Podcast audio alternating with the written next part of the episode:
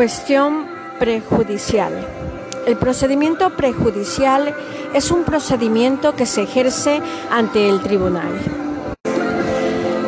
de Justicia de la Unión Europea.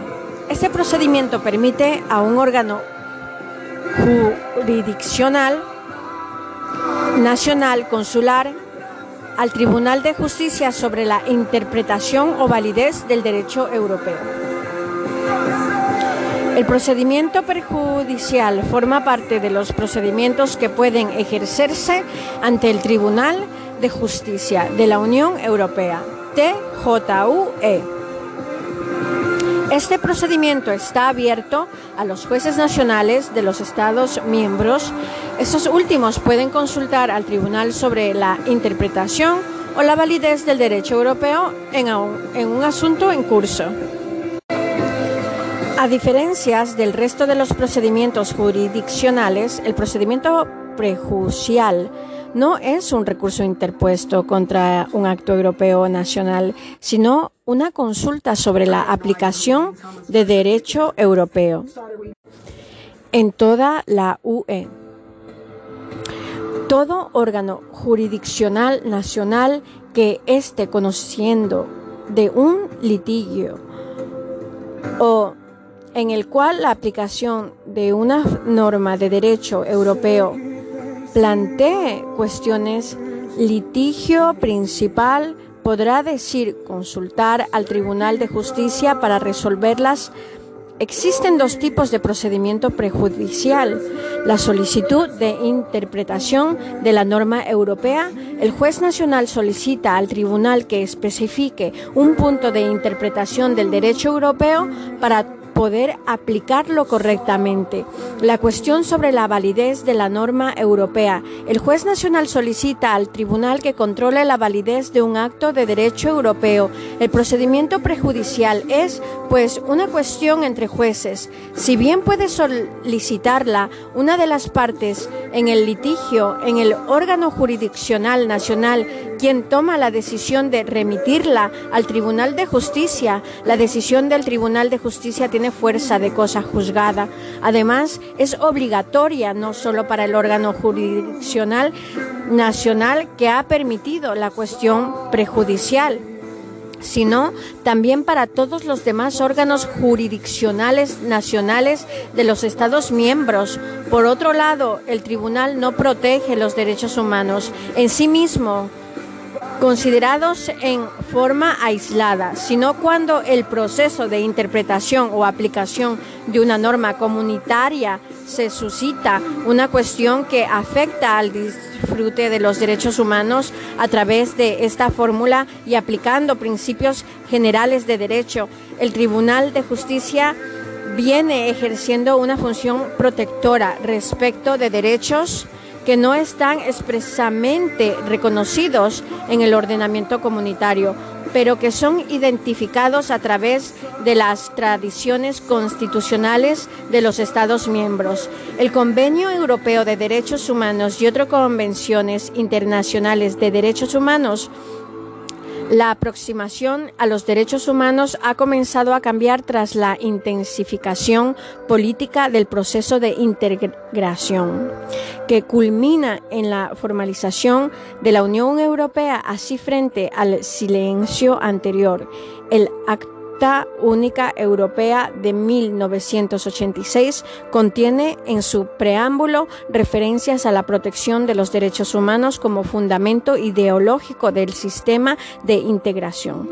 Sin embargo, ha sido el Tratado de la Unión Europea de 1992 el instrumento que constitucionaliza el respeto a los derechos humanos como fundamento de la Unión.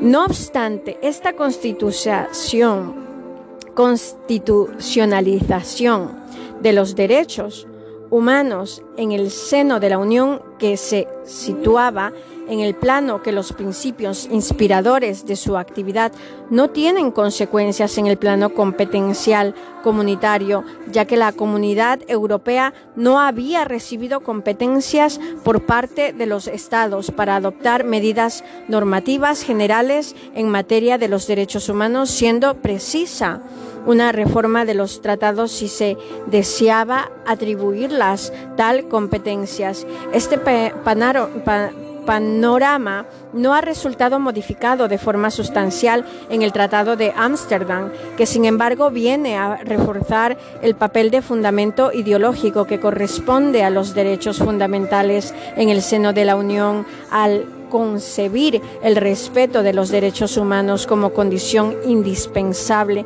que ha de cumplir cualquier candidato a incorporarse a la Unión y, define un sistema de suspensión de los derechos de los Estados miembros en caso que viole los derechos fundamentales. El mismo sistema se mantiene con una pequeñísima variación en el Tratado de Niza, Existen dos catálogos de derechos cuyo valor moral es indiscutible, pero que carecen de valor jurídico vinculante.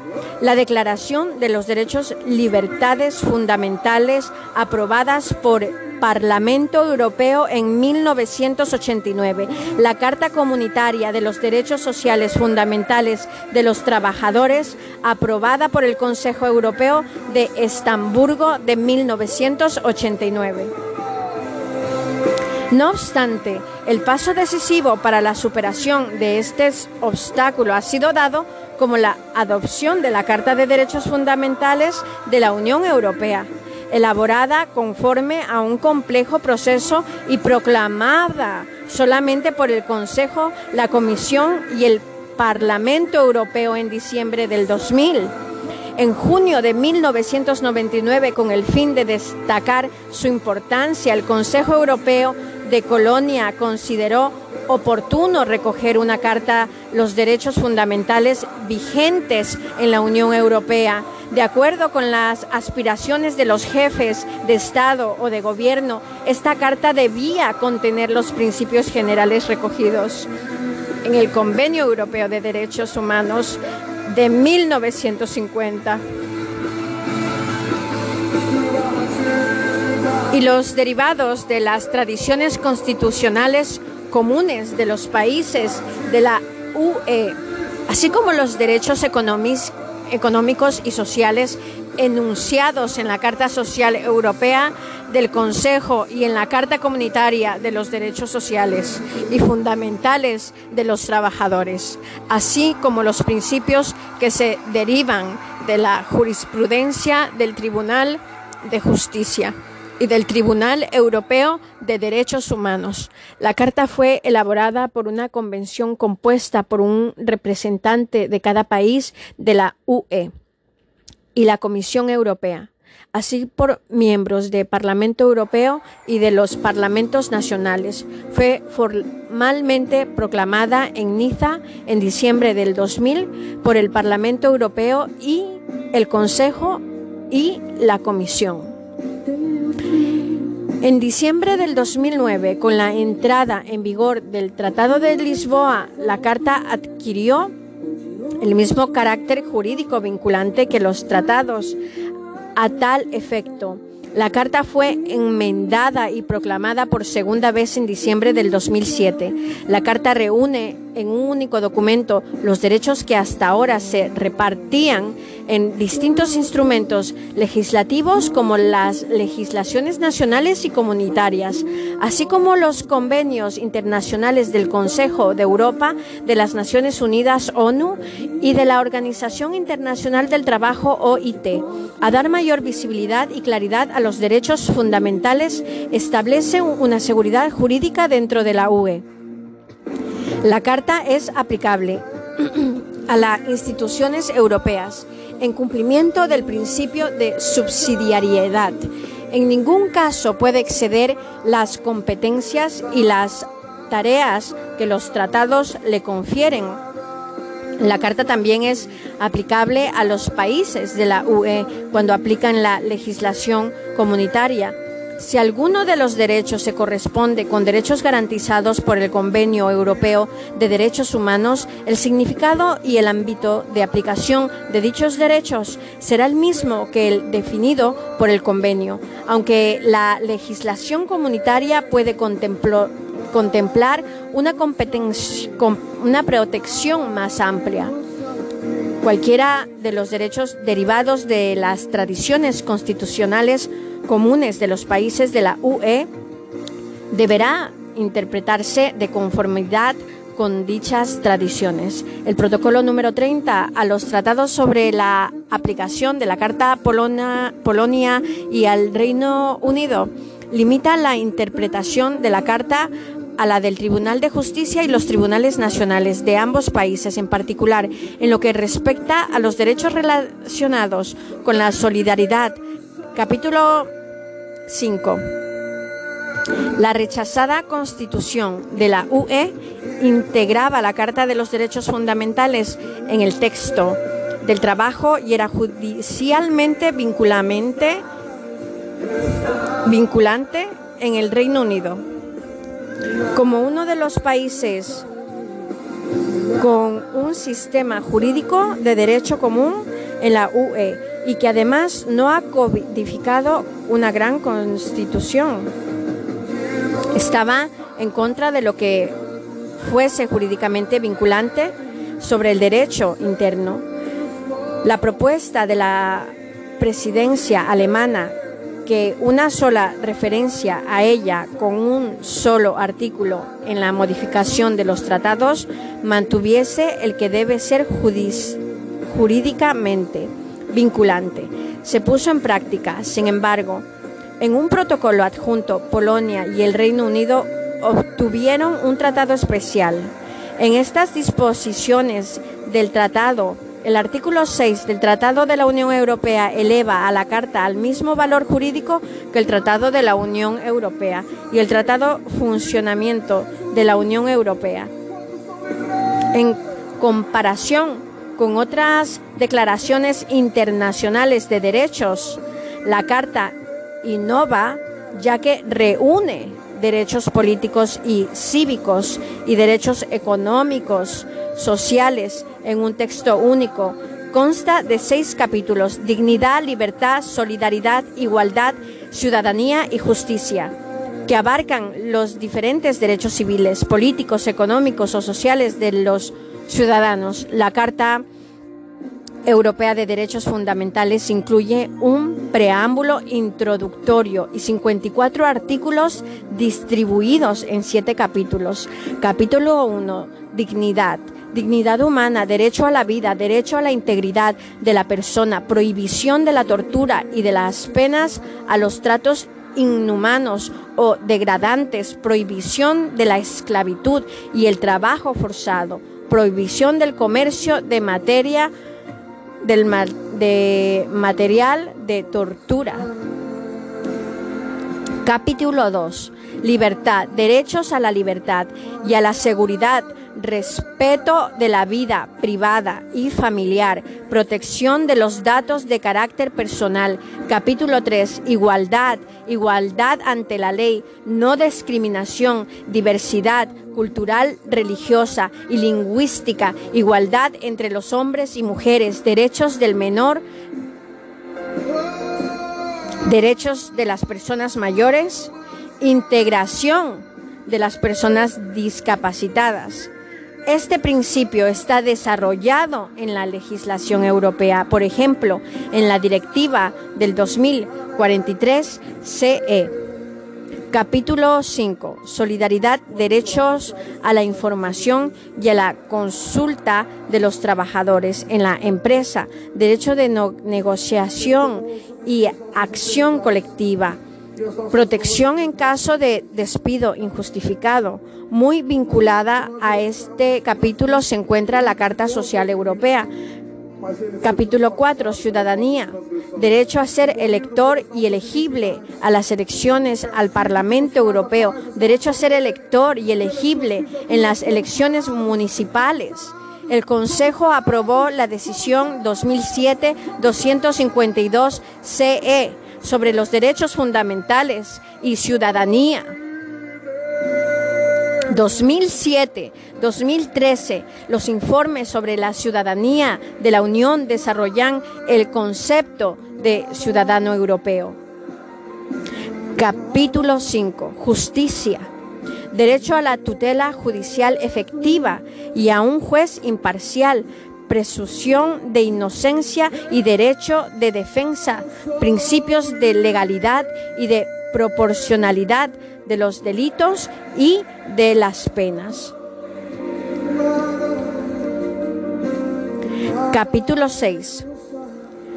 Disposiciones generales. La Carta no amplía al ámbito de aplicación de derechos de la Unión más allá de las competencias de la Unión, ni cree ninguna nueva competencia ni ningún nuevo cometido para la Unión y no modifica las competencias y cometidos definidos por los tratados significa esto que su aplicabilidad está vinculada al ejercicio de las competencias de la Unión y que no goza de ninguna aplicabilidad autónoma.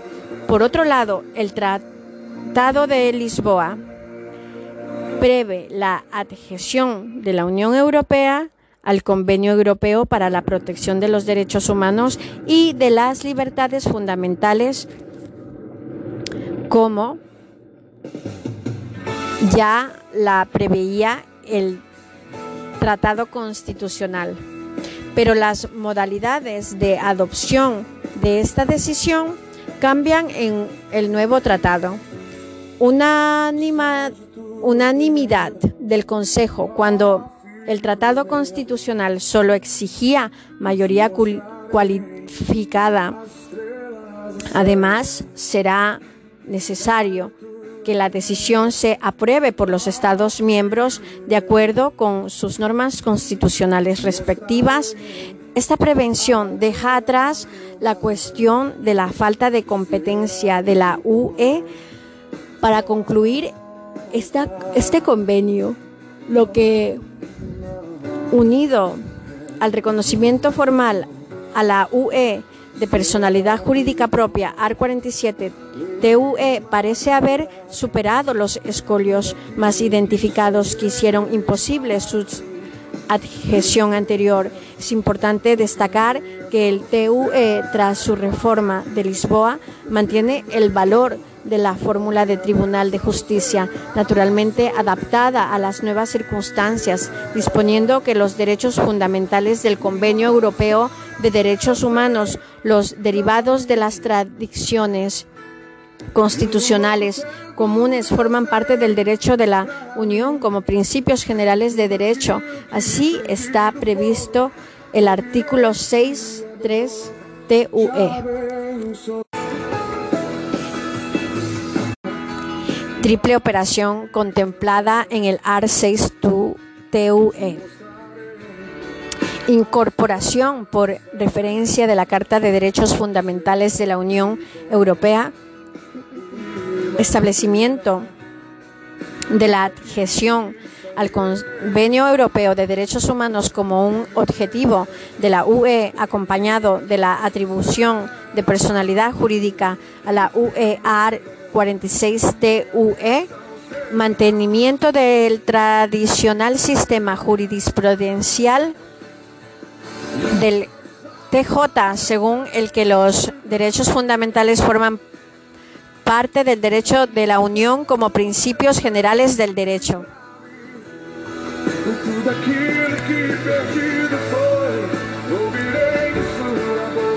El derecho internacional económico. Derecho internacional económico. La mundialización de la economía y la multiplicidad de los problemas jurídicos que la misma conlleva. Originó a partir de los años 60 el debate sobre la formación de una nueva disciplina jurídica. El derecho internacional económico, dejando aparte el debate doctrinal, aún no resultó, aún no resuelto. Vamos a exponer de contenido y concepto del DIE. Concepto de derecho internacional económico puede entenderse como el derecho que rige el orden económico internacional, pero esta nación, pero esta noción es demasiado ampliar. Por un lado, el término económico internacional hace referencias a dos tipos de procesos, la producción de bienes y su intercambio. Por otro lado, las normas que rigen este tipo de relaciones pueden provenir de distintos ordenamientos jurídicos. Una noción más restringida del derecho internacional económico consiste en limitar su contenido normativo solo al derecho internacional público. En este sentido, se pronuncia Pons Raffles que el derecho internacional económico no es más que una parte ciertamente importante de la disciplina de derecho internacional público en conjunto. Contenido del derecho internacional económico. La mayoría de los autores coinciden en considerar el comercio internacional como el núcleo central del derecho internacional, ya se trate de transacciones privadas internacionales entre particulares o de compromisos internacionales asumidos por los Estados. Otro núcleo importante del Convenio de Derecho Internacional Económico gira en torno a las instituciones económicas internacionales, en particular las organizaciones internacionales de ámbito universal o regional con fines de cooperar o integración económica en algunos. Supuesto el contenido del derecho internacional económico se entiende también a normas internacionales de carácter fiscal e incluso laboral. En la forma de derecho internacional económico encontramos todo un conjunto de materias y normas que configuran el derecho internacional de derechos del desarrollo pero hay que precisar que el derecho internacional del desarrollo no se refiere al desarrollo económico en general, sino que continúen una connotación específica se refiere al desarrollo económico y social de los países subdesarrollados. Por tanto, el objeto del derecho internacional del desarrollo son las relaciones económicas internacionales que están en la base del subdesarrollo y su función consiste en modificar, corregir o transformar esas relaciones a fin de superar la situación de subdesarrollo en que se encuentra la mayoría de la población mundial. Su contenido está integrado por todas aquellas normas e instituciones internacionales dirigidas a canalizar la ayuda internacional a estos países, a promover su industrialización y desarrollo tecnológico. En suma, todas aquellas medidas de carácter internacional dirigidas a, propiciar el desarrollo de los países subdesarrollados, incluidas el establecimiento de mecanismo adecuado para su financiación. Desde el punto de vista del derecho internacional público, la instancia que más ha contribuido a la formación y consolidación de derecho internacional del desarrollo ha sido la Organización de las Naciones Unidas. El sistema de las Naciones Unidas en las esferas económicas y social, la Organización de las Naciones Unidas tiene el mérito de haber establecido a partir de su Carta Constitutiva un amplio sistema internacional competente en las esferas económicas y social. La solución del problema internacional de carácter económico como proporción y función de las Naciones Unidas, el sistema establecido en la Carta. El AR 1 de la Carta establece como uno de los propósitos de las Naciones Unidas realizar la cooperación internacional en la solución de problemas internacionales de carácter económico y social, entre otros. En el preámbulo de la Carta de las Naciones Unidas se expresa la voluntad política de los Estados de emplear un mecanismo internacional para promover el progreso económico y social de todos los pueblos, voluntad política que se traduce en establecimiento de un sistema para la cooperación económica y social. Se establece una obligación para los Estados miembros, todos los miembros se comprometen a adoptar medidas conjuntas o separadamente en cooperación con la organización para la solución, entre otros, de los problemas internacionales de carácter económico, social y conexo. Finalmente, el sistema se completa mediante la coordinación de la actividad de las Naciones Unidas con la de las otras organizaciones internacionales de ámbito universal con fines específicos en materia económica y social denominadas organismos especializados. La evolución del sistema de las Naciones Unidas, la cooperación internacional para el desarrollo, la evolución del sistema de las Naciones Unidas en la esfera económica y social ha venido condicionada muy especialmente por la denominada escisor norte-sur. Esto es, por el constante aumento de la distinta distancia económica y tecnológica que separa cada vez más a los países subdesarrollados de los países industrializados. Esta realidad económica ha hecho que la ONU considere el subdesarrollo como un problema internacional cuya solución deberá promocionar. La cooperación internacional para el desarrollo de los países subdesarrollados se identifica como una de las tareas principales desempeñadas hoy por las Naciones Unidas. Este sistema universal de cooperación al desarrollo se caracteriza de los siguientes rasgos. Ausencia de una planta previa del sistema. El sistema de cooperación se ha ido formando a remolque de los acontecimientos políticos. La identificación a nivel internacional de los problemas y las causas del subdesarrollo. La institucionalización de la cooperación internacional al desarrollo mediante la creación de un complejo entramado de órganos subsidiarios de las Naciones Unidas, cuya actuación se centra en los principales ámbitos económicos que indice en el desarrollo la financiación de la cooperación al desarrollo a través del sistema de las Naciones Unidas se hace mediante contribución voluntaria de los Estados miembros. El presupuesto de la ONU no contempla la asignación de fondos presupuestarios para las actividades, operaciones de la cooperación al desarrollo. El derecho de los conflictos armados, desarrollo del principio de prohibición de un, del uso de la fuerza, el desarrollo internacional durante el siglo admitió la guerra como medio de solución de conflictos entre estados. El derecho internacional se divide en dos grandes partes.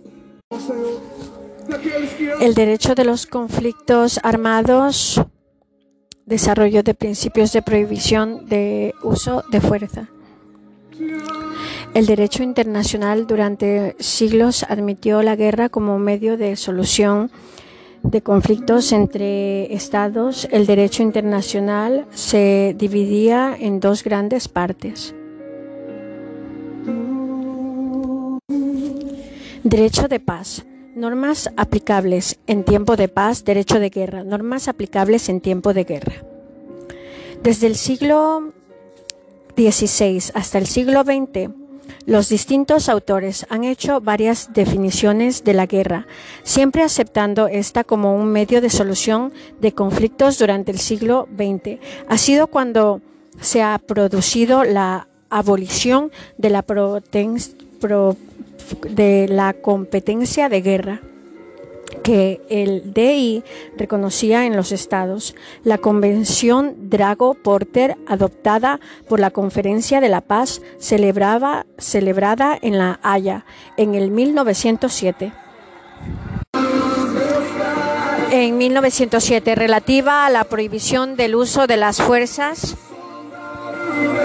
para el cobro de deudas contractuales en el primer hito significativo en el desarrollo de la prohibición del uso de la fuerza en las relaciones internacionales. El convenio establece el compromiso de no recurrir a la fuerza contra un país deudor salvo que éste no acepte la solución del conflicto mediante el arbitraje. El pacto de la Sociedad de Naciones no prohíbe la guerra. Lo único que hace es tratar de impedir que llegue a producirse o retrasarla al máximo.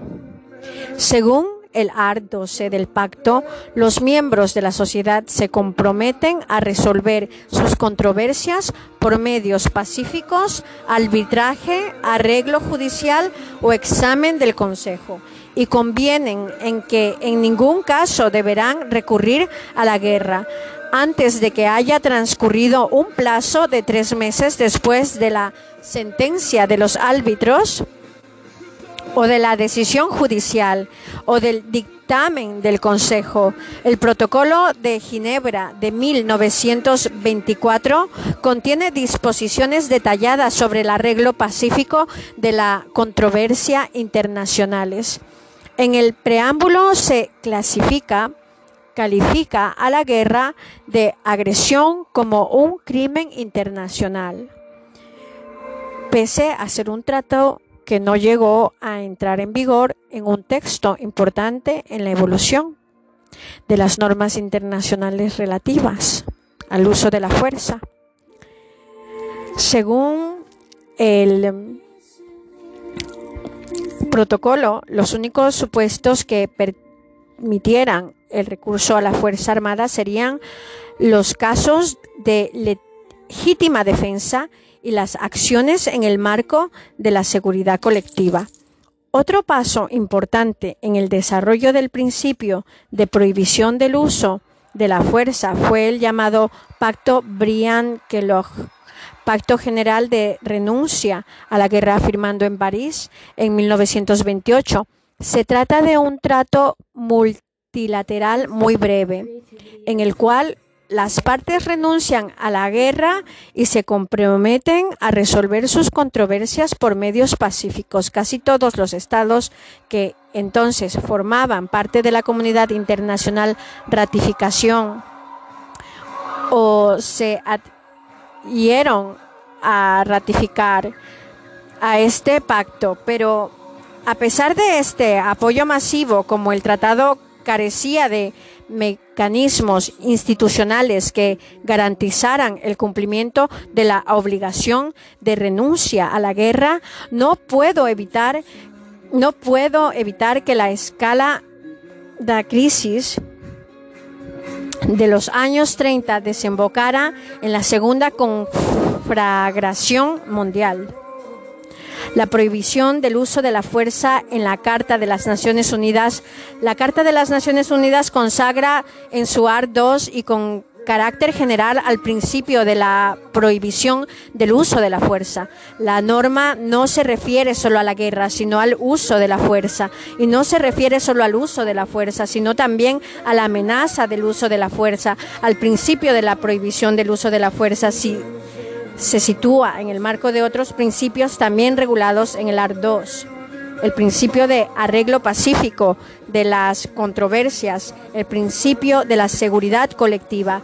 El Consejo de Seguridad tiene la potestad de decidir medidas coercitivas contra los estados que violen el principio de la prohibición del uso de la fuerza.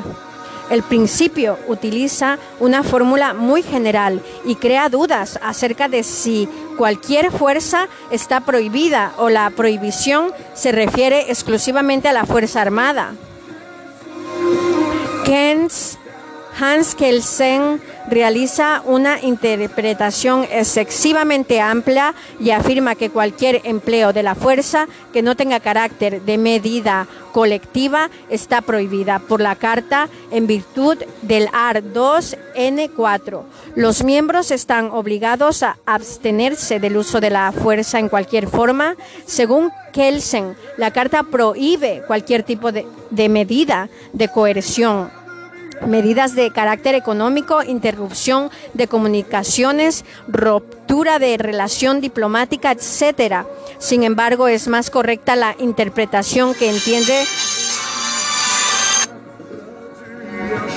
que fuerza es igual a fuerza armada.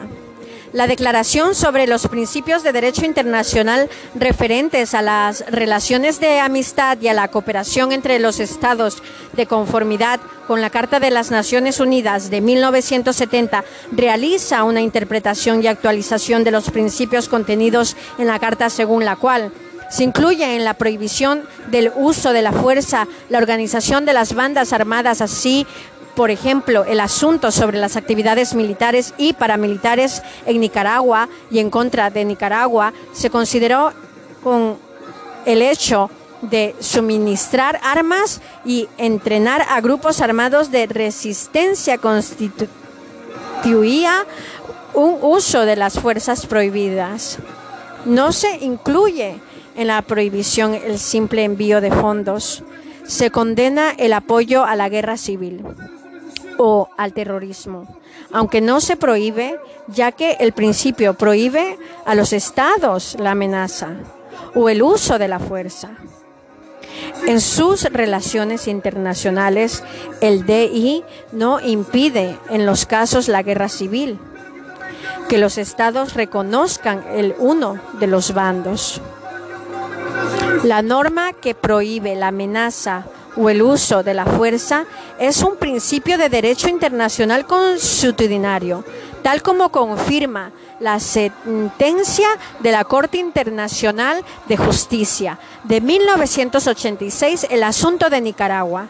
Además, debido a su enorme importancia, se considera una norma de jus conges, así pues el proceso de cambio iniciado poco antes de las Primera Guerra Mundial, concluido en 1945 con la adopción de la Carta de las Naciones Unidas y consolidando posteriormente con la aprobación de las resoluciones 2625, 15 y 33, 14, 30, ha dado lugar a la existencia 25. Eh, de una forma de derecho internacional general de carácter imperativo que impone a todos los estados al deber de abstenerse a recurrir a la amenaza o al uso de la fuerza armada. Excepciones a la prohibición del uso de la fuerza. La Carta de Naciones Unidas admite que se puede recurrir a la fuerza armada en determinados supuestos. El uso de la fuerza en, legítima defensa, art. 51, la acción mediante fuerza armada necesaria para mantener o restablecer la paz. Y la seguridad internacional es decidida por el Consejo de Seguridad, art. 42. La acción contra estados enemigos para reprimir el rebrote de hostilidad al fin de la Segunda Guerra Mundial, art. 107. Casos de autorización del uso de la fuerza por las Naciones Unidas, supuesto no contemplado en ningún artículo, pero que se deduce a la práctica de la organización. El derecho de legítima defensa. Art 51, carta.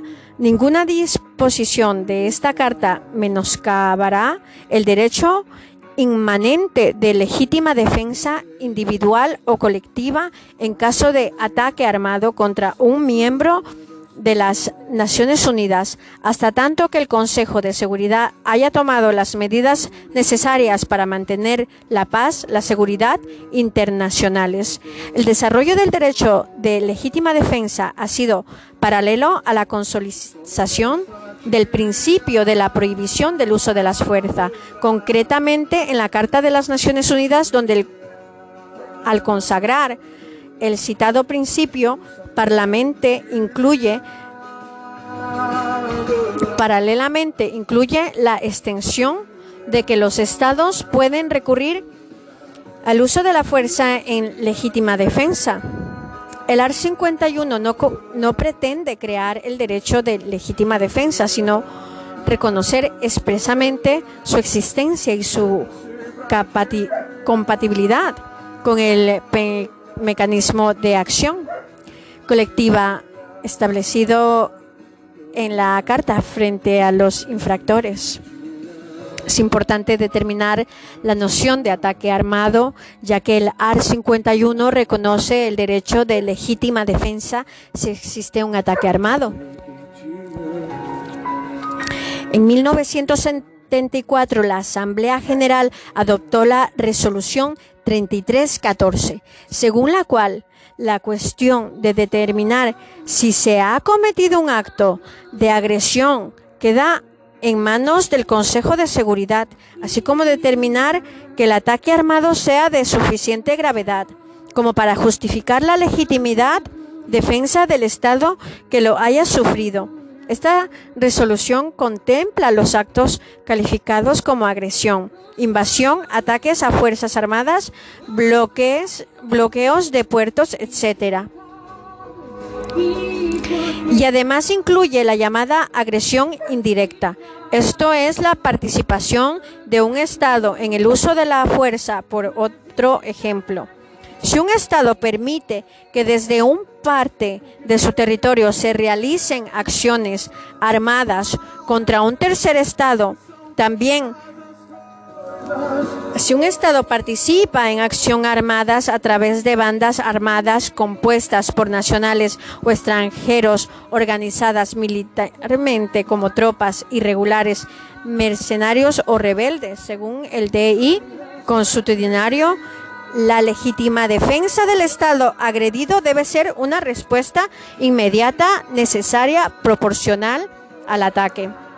Así lo reiteró recientemente la Corte Internacional de Justicia en la opinión consultiva sobre la legalidad de la amenaza o el empleo de armas nucleares. El arte 51 establece convencionalmente dos condiciones adicionales al ejercicio del derecho de legítima defensa. El defender debe de informar en la práctica internacional se da la paradoja que los estados que adoptan medidas de fuerza alegando estar amparados en el derecho de legítima defensa, no son los que informan al Consejo de Seguridad, sino los estados que han sido víctimas de dichas acciones, son los que denuncian la situación ante el Consejo de Seguridad el carácter provisional y subsidiario de la legítima defensa respecto a la acción del Consejo de Seguridad corresponde al Consejo decidir si se han adoptado las medidas necesarias. La subsidiariedad no excluye que el Consejo adopte medidas que se desarrollen simultáneamente con la legítima defensa. Por ejemplo, en la crisis del Golfo, el Consejo afirmó el derecho de legítima defensa de Kuwait ante el ataque de Irak y al mismo tiempo adoptó sanciones económicas contra el agresor. La legítima defensa, el AR 51, puede ser la contemplada hasta ahora es la respuesta colectiva ante un ataque armado de un Estado dirigido contra varios Estados, o bien como la defensa por uno o más Estados de otro Estado víctima de un ataque armado basado en el interés general de que se mantengan la paz y la seguridad internacionales para que exista legítima defensa colectiva, no es preciso que exista un tratado que previamente contemple esta eventualidad y mucho menos que exista un grupo constituido de estados que actúe solidariamente.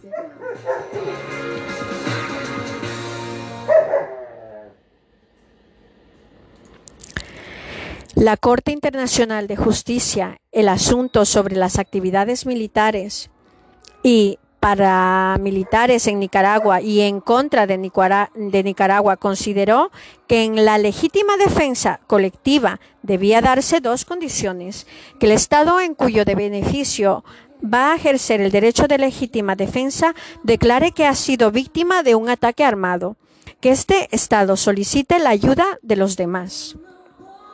La acción coercitiva coercitiva de las Naciones Unidas, ART 42. Según el ART 24, el Consejo de Seguridad tiene la responsabilidad de mantener la paz y seguridad mundiales para ejercer esta responsabilidad, el Consejo dispone de algunas potestades de investigar si una controversia puede poner en peligro la paz y seguridad mundiales, de determinar si existe cualquier amenaza a la paz y seguridad mundiales, de recomendar o decidir las medidas que deben adoptarse. En cuanto a las medidas que pueden adoptarse, pueden ser de dos tipos, que no impliquen el uso de la fuerza. AR 41 J, la interrupción de las relaciones económicas, comunicaciones o rupturas de relaciones diplomáticas que impliquen una acción militar, fuerza aérea, navales o terrestres. Estas medidas están contempladas en el AR 42 y supone una excepción al principio de la prohibición del uso de la fuerza establecida en la Carta. La Carta prevé que para llevar a la práctica estos poderes del Consejo de los miembros mediante convenios especiales podrán a disposición de esta las Fuerzas Armadas que sean necesarias para el mantenimiento de la paz. Art 43. El problema principal es que estos convenios especiales no se han concluido. Si a esto le añadimos la Guerra Fría entre Estados Unidos y la URSS en los años posteriores a la Segunda Guerra Mundial, tenemos las causas que impidieron que la acción coertiva del AR 42 se aplicara del modo previsto. En cuanto a los organismos regionales contemplados en el CAP 7 de la Carta, el Consejo de Seguridad podrá utilizarlos para aplicar medidas coertivas bajo su autoridad, pero no se aplicarán medidas coertivas en virtud de acuerdos regionales o por organismos regionales sin autoridades del Consejo de Seguridad. las operaciones de mantenimiento de la paz, conocidas popularmente como la, el envío de cascos azules, no son medidas coertivas de las Naciones Unidas según el ART 42. Se trata de acción de tipo preventivo para intentar amortiguar los conflictos mediante la presencia de tropas que precisa del consentimiento previo del Estado en el que han de actuar. Las medidas autorizadas por las Naciones Unidas, la falta de conclusión de los convenios especiales previstos en el AR 43 y la situación existente en los primeros años de vida de Naciones Unidas hicieron que en 1950, al producirse la crisis de Corea se adoptarán medidas que suplieran las deficiencias institucionales y operativas del sistema. Así, por ejemplo, en la invasión de Corea del Sur por tropas de Corea del Norte, después de ser calificado por el Consejo de Seguridad como un quebrantamiento de la paz. Este recomendado a los Estados miembros de Naciones Unidas que ayudarán a Corea del Sur a repelar la agresión. Numerosos países acogieron esta recomendación y se dio el mando de las fuerzas a Estados Unidos. Un mes después se incorporó al Consejo de Seguridad el representante de la Unión Soviética, ausente en la primera reunión del Consejo, el cual vetó que se adoptaran decisiones en las que se aplicara el AR 42. La Asamblea General, en su resolución Unión Pro Paz de 3 de noviembre de 1950, estableció que el Consejo de Seguridad debe cumplir su primordial responsabilidad de mantener la paz y la seguridad internacionales. Y si no pudiera cumplir con esa responsabilidad por falta de unanimidad entre sus miembros, a la Asamblea General examinará inmediatamente el asunto y procederá a recomendar a los miembros la adopción de medidas colectivas o el uso de la fuerza armada, si fuera necesario para mantener y restaurar la paz y seguridad internacionales, así en la crisis de Suez de 1956 mediante resoluciones de la Asamblea General se encomendó al secretario general la constitución de una fuerza de urgencias de Naciones Unidas UNEF para asegurar el cese de las hostilidades entre Egipto por un lado e Israel, Gran, Gran Bretaña y Francia por el otro.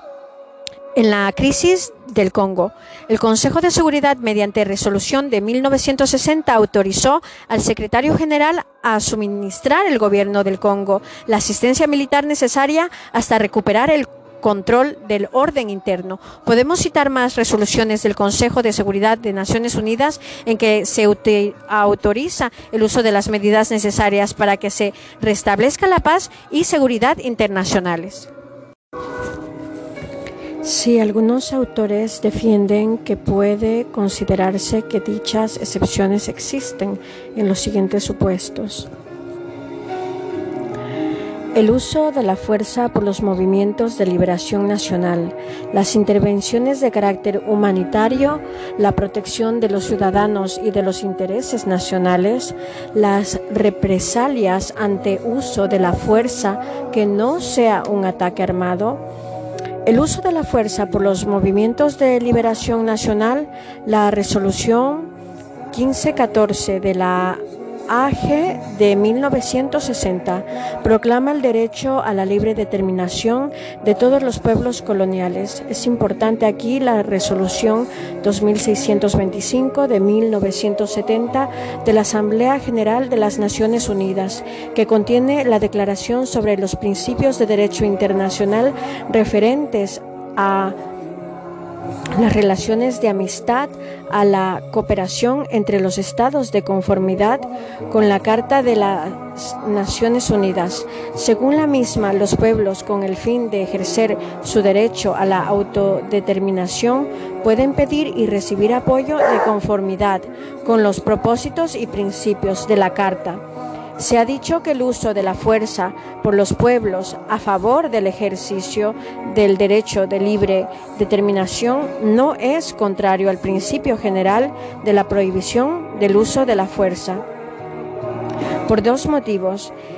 Está legitimado por actuar basándose en un derecho general inalienable, fundamental, reconocido y refrendado por la comunidad internacional. Es importante aquí la resolución 2625 de 1970 de la Asamblea General de las Naciones Unidas, que contiene la Declaración sobre los Principios de Derecho Internacional referente a las relaciones de amistad y a la cooperación entre los estados de conformidad con la Carta de las Naciones Unidas, según la misma, los pueblos con el fin de ejercer su derecho a la autodeterminación pueden pedir y recibir apoyo de conformidad con los propósitos y principios de la Carta. Se ha dicho que el uso de la fuerza por los pueblos a favor del ejercicio del derecho de libre determinación no es contraria al principio general de la prohibición del uso de la fuerza por dos motivos. Está legitimado por actuar basándose en un derecho general inalienable, fundamental, reconocido y refrenado con la comunidad internacional. El pueblo actúa en legítima defensa. Estos motivos encuentran argumentación en el Convenio de Ginebra de 1949 relativo a la protección de las víctimas en conflictos armados internacionales, en el cual se declara aplicable sus disposiciones a los conflictos contra la dominación colonial, ocupación extranjera,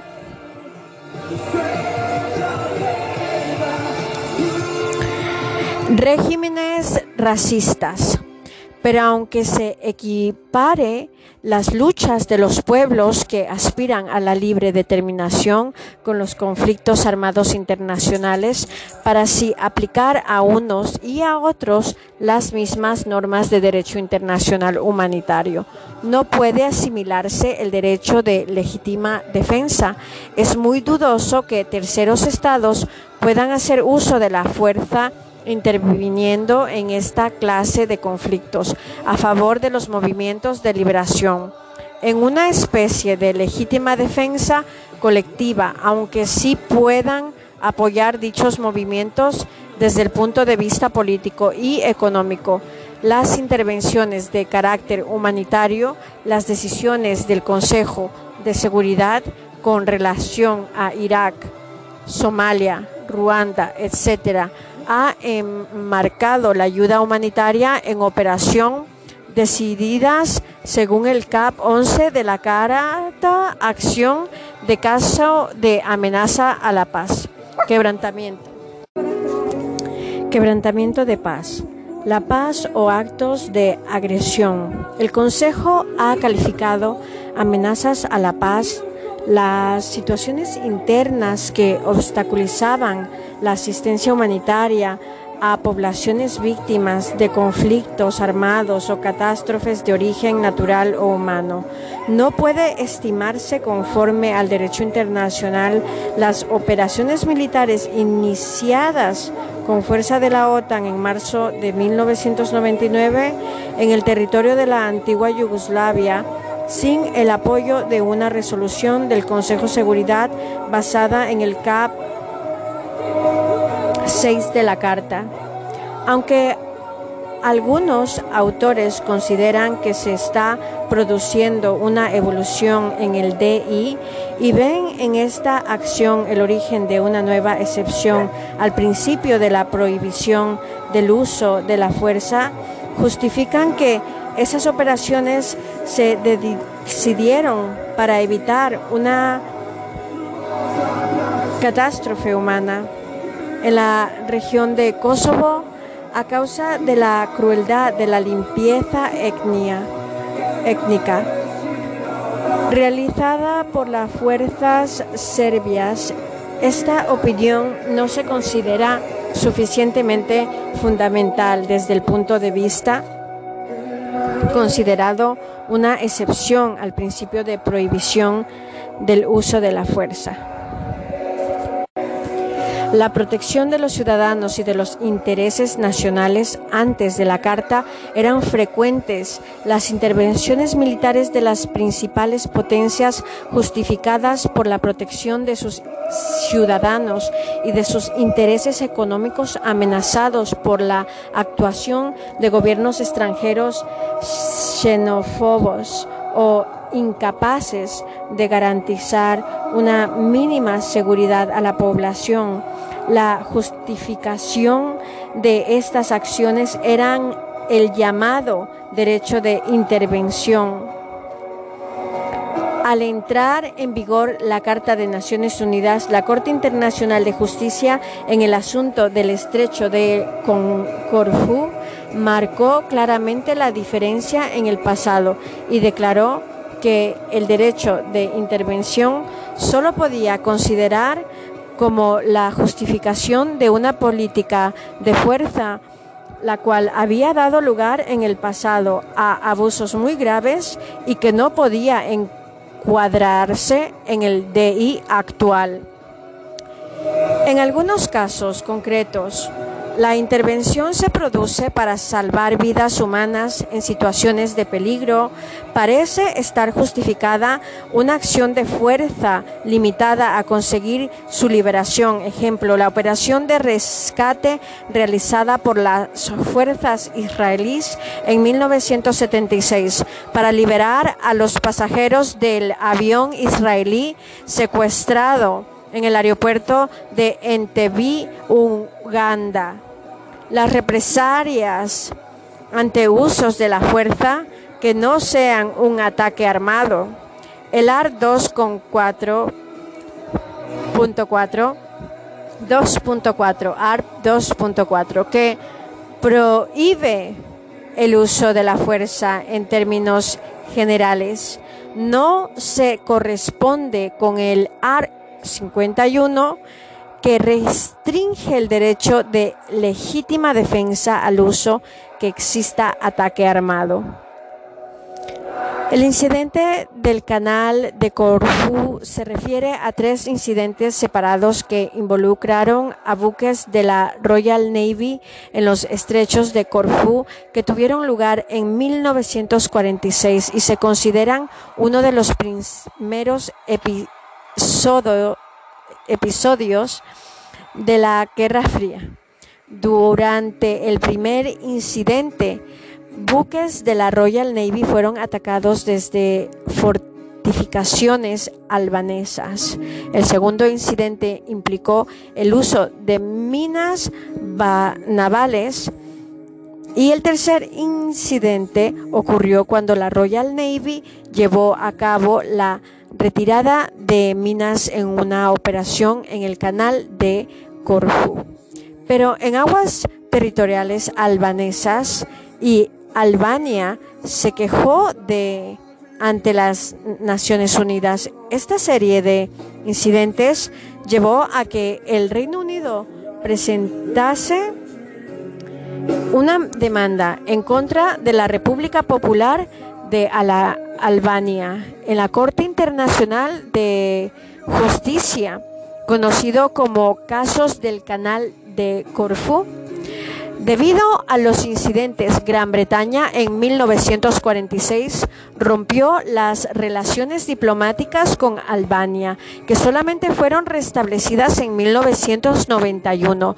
La operación Entebbe fue una misión de rescate de rehenes llevados a cabo por las Fuerzas de Defensa de Israel, FDI, en el aeropuerto de Entebbe, en Uganda, el 4 de julio de 1976, una semana antes, el 27 de junio, una aeronave de Air France con 248 pasajeros fue secuestrada por terroristas palestinos y simpatizantes, tomando rumbo a Etebe, cerca de Kampala, la capital de Uganda. Por tanto, no pueden responder mediante la fuerza aquellos estados que sean víctimas de acciones mediante el uso de la fuerza de otros estados sin dichas acciones no pueden ser calificadas de ataque armado. Así lo afirma también la Corte Internacional de Justicia en el asunto de las actividades militares y paramilitares en y contra de Nicaragua. Se plantea el problema si en estos casos los estados tienen un derecho individual de ejercer represalias armadas ante esos usos menores de la fuerza. Se ha afirmado que estas respuestas armadas pueden ser lícitas en supuestos muy determinados de colisión entre principios que protegen bienes jurídicos esenciales de la comunidad internacional y siempre que se trate de hacer frente a actos ilícitos. Hay diferentes formas de encontrar una solución a este problema. Considerar que el AR 2.4 solo prohíbe el uso de la fuerza cuando ésta reviste cierta importancia y es admisible la respuesta a los usos menores mediante medidas proporcionadas. Considerar que la, que la noción de ataque armado del AR 51 no es más restringida que la del uso de la fuerza del AR 2.4 y por tanto admitir en estos casos el uso de la fuerza como legítima defensa. Pero la declaración de principios del derecho internacional aneja la resolución 2625 en la regulación del principio de prohibición del uso de la fuerza. Precisa que los estados deben atenerse de actos de represalia que impliquen el uso de la fuerza. Por tanto, por tanto en el ART 2.4 y el ART 51, la declaración de principios concluimos que está prohibido el uso de la fuerza para hacer efectivo un derecho propio o para acabar con la conducta contraria a derecho de otro Estado. Los estados en estos casos lo que puede hacer es recurrir a medidas de carácter diplomático, político, económico antes los estados que infrijan el principio de prohibición de uso de la fuerza mediante acciones que no lleguen a constituir un ataque armado. El derecho internacional humanitario, proceso de codificación, ideas generales. El derecho internacional humanitario es un conjunto de normas internacionales de origen convencional y consuetudinario, específicamente destinado a ser aplicado en los conflictos armados internacionales o no, que limita, por razones humanitarias, el derecho de las partes en conflicto a elegir libremente los métodos, modos y medios, armas de hacer la guerra, y que protege a las personas y los bienes afectados o que pueden resultar afectados por ella. Inicialmente estaba compuesto por dos ramas distintas, el derecho de la Haya y el derecho de Ginebra.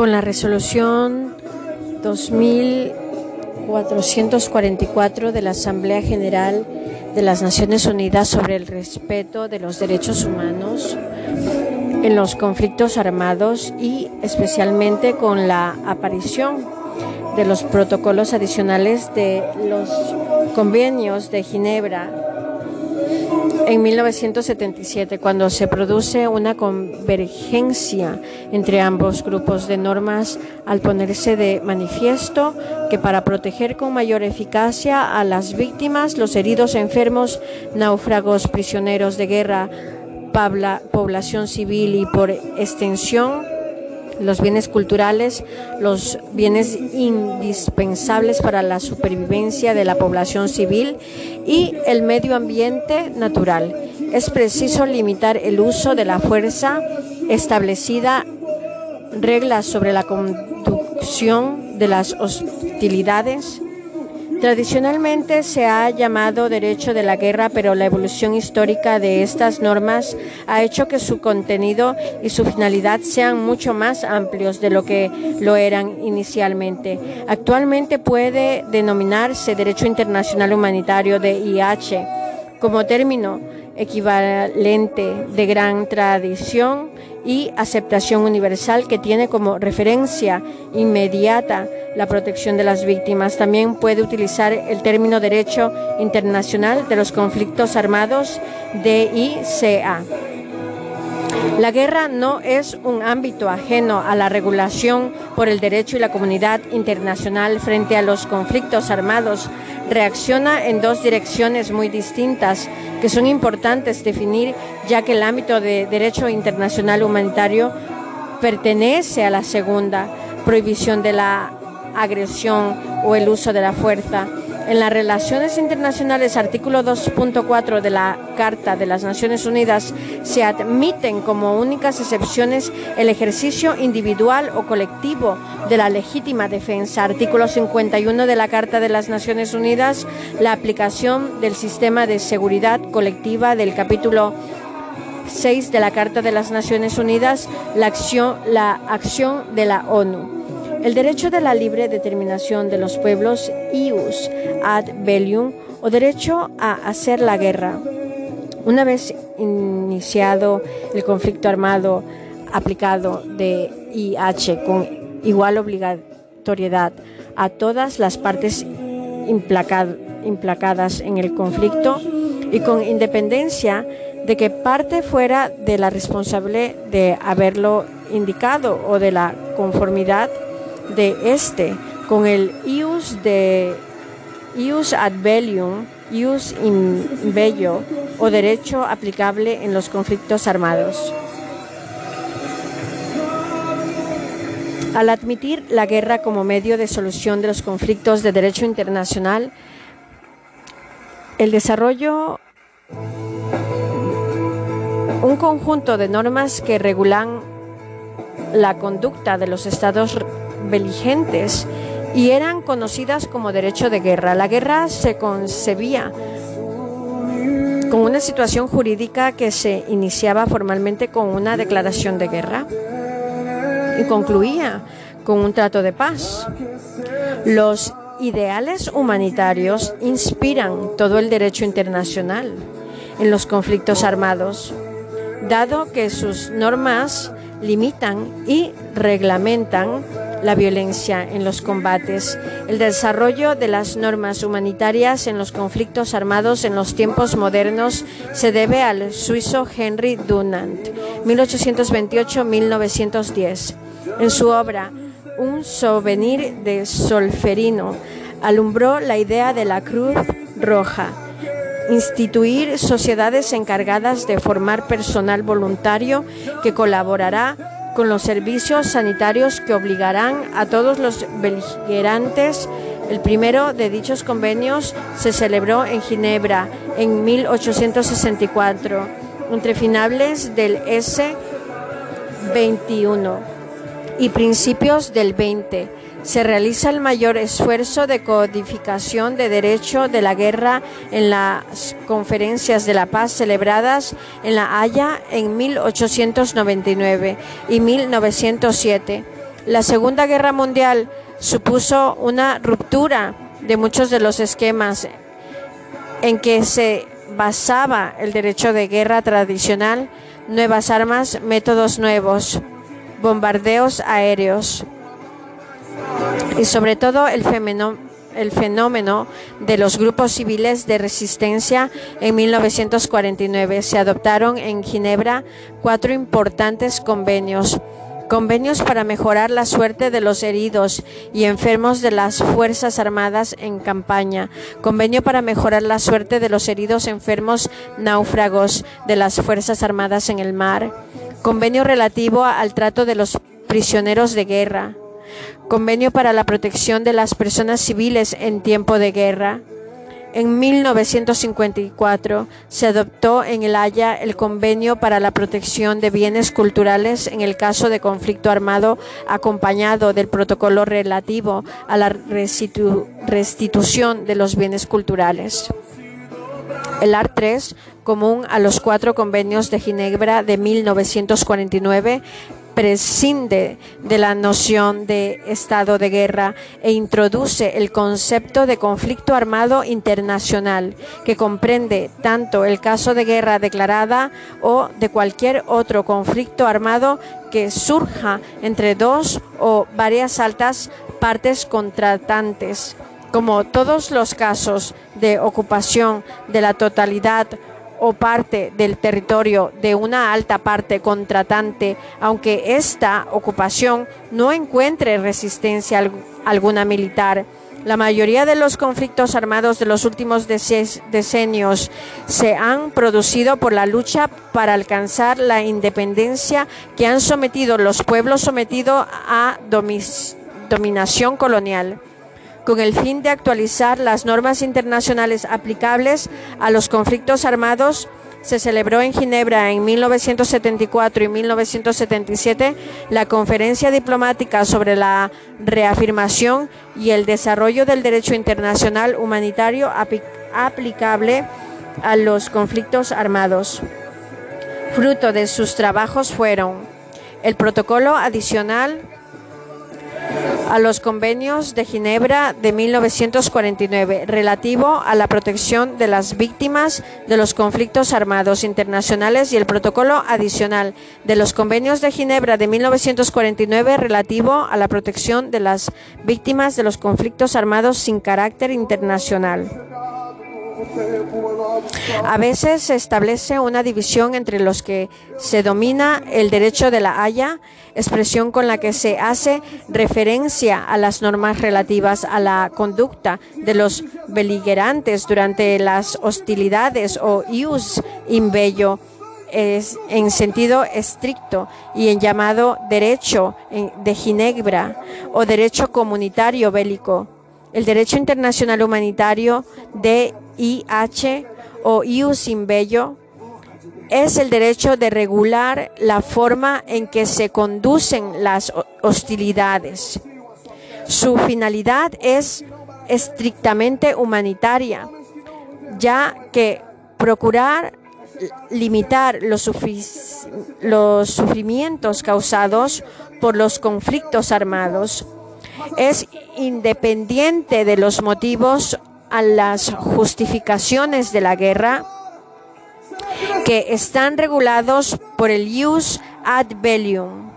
El conjunto de la norma internacionales relativas a la protección de las víctimas de la guerra frecuentemente se denomina derecho humanitario bélico. Algunos autores sostienen que dichas normas configuran una disciplina autónoma el llamado derecho humanitario, principios generales que rigen los conflictos armados, los convenios internacionales que codifican las normas que regulan los conflictos armados, no pueden prever todas las situaciones y mucho menos las innovaciones y la táctica militar.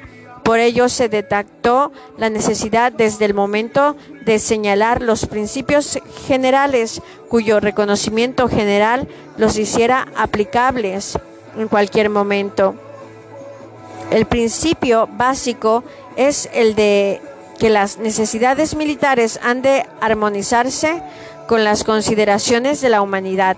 En el derecho de los conflictos armados encontramos una distinción dual. Objetivos militares y bienes civiles. Por un lado, combatientes y población civil. Otro que forman el principio de discriminación, que se complementa con el principio de proporcionalidad, en virtud de la cual está prohibida la acción militar, cuyos daños claramente exceden la ventaja militar que puede obtenerse.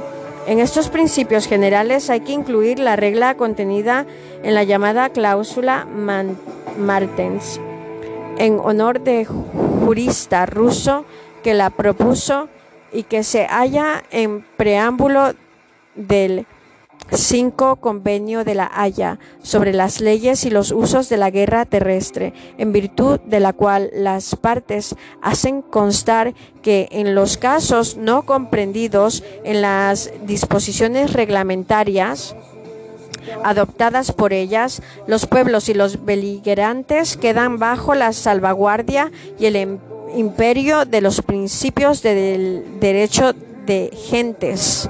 La Corte Internacional de Justicia, el asunto de las actividades militares y paramilitares en Nicaragua, se refirió a los principios generales del derecho humanitario, es decir, a las normas internacionales humanitarias aplicables en cualquier clase conflicto armado.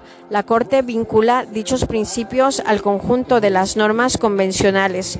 Principios generales básicos del derecho internacional humanitario. Los principios generales del derecho internacional humanitario representan el mínimo de humanidad aplicable en todo tiempo, lugar, circunstancia y sirven fundamentalmente para interpretar las normas aplicables en los conflictos armados. Principio de humanidad. Se debe tratar con humanidad a todas aquellas personas que no participen en las hostilidades, incluso miembros de las Fuerzas Armadas que hayan depuesto las armas y las personas que hayan quedado fuera de combate por enfermedad, herida, detención o cualquier otra causa. Principio de igualdad entre los beligerantes. La aplicación del DIH no afecta al estatuto de las personas en conflicto, ya que el ius in bello es independiente del ius de bellum, de forma que una vez iniciando un conflicto armado, se aplica de forma indiscriminada a todas las partes enfrentadas. Principio de necesidad militar.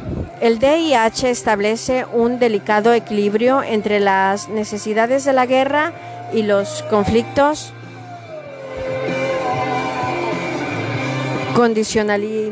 Condicionamientos humanitarios, de forma que no se deben causar al adversario males desproporcionados en relación con el objetivo del conflicto armado, que es vencer el enemigo supone optar por el mal menor que no causa a la parte adversa mayor violencia. De la, de la principio de no discriminación. Se prohíbe toda distanciación desforbable a la aplicación del DIH por razones de raza, color, sexo, lenguaje, religión o creencia, opiniones políticas o de otro género, nacionalidad u origen social, fortuna, nacionamiento u otra condición o cualesquiera otra criterios análogos.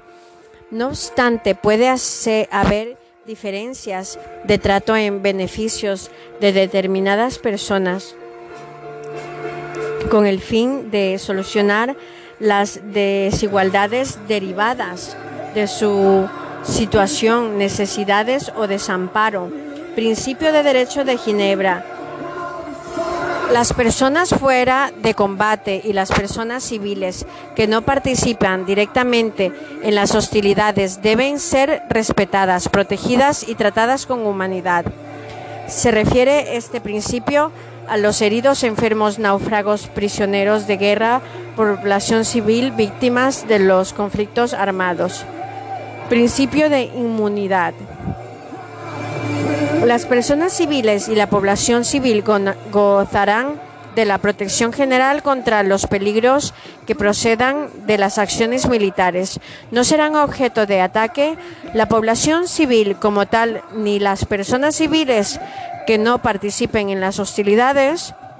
Se prohíben las represalias contra personas y bienes protegidos por el DIH, principio de prioridad humanitaria. En los supuestos de duda, se debe conceder prioridad a los intereses de la víctima sobre otras necesidades derivadas del desarrollo del conflicto armado. Las normas del DIH han sido elaboradas para garantizar la protección de los que sufren las consecuencias de la guerra y deben ser interpretadas por la forma más favorable a la defensa de sus intereses. Principios de distinción.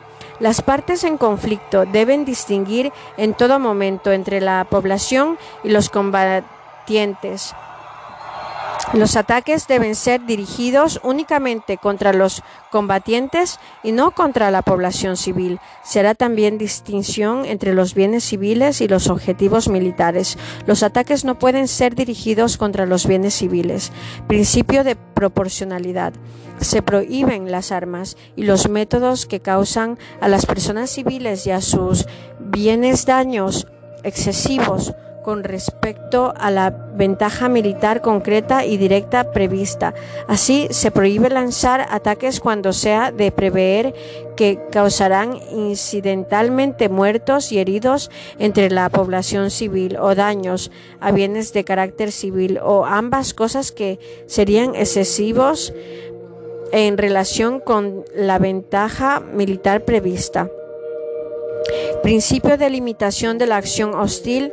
No es ilimitado el derecho de las partes en conflicto a elegir los medios y modos de combatir contra la parte adversa de manera que existen los medios armas lícitos e ilícitos y formas de emplear los modos permitidos o contrarios al DIH la protección de las víctimas en los conflictos armados, en el derecho internacional humanitario, existe un sector de disposición que tiene por objeto específico la protección de las víctimas de la guerra o de los conflictos armados.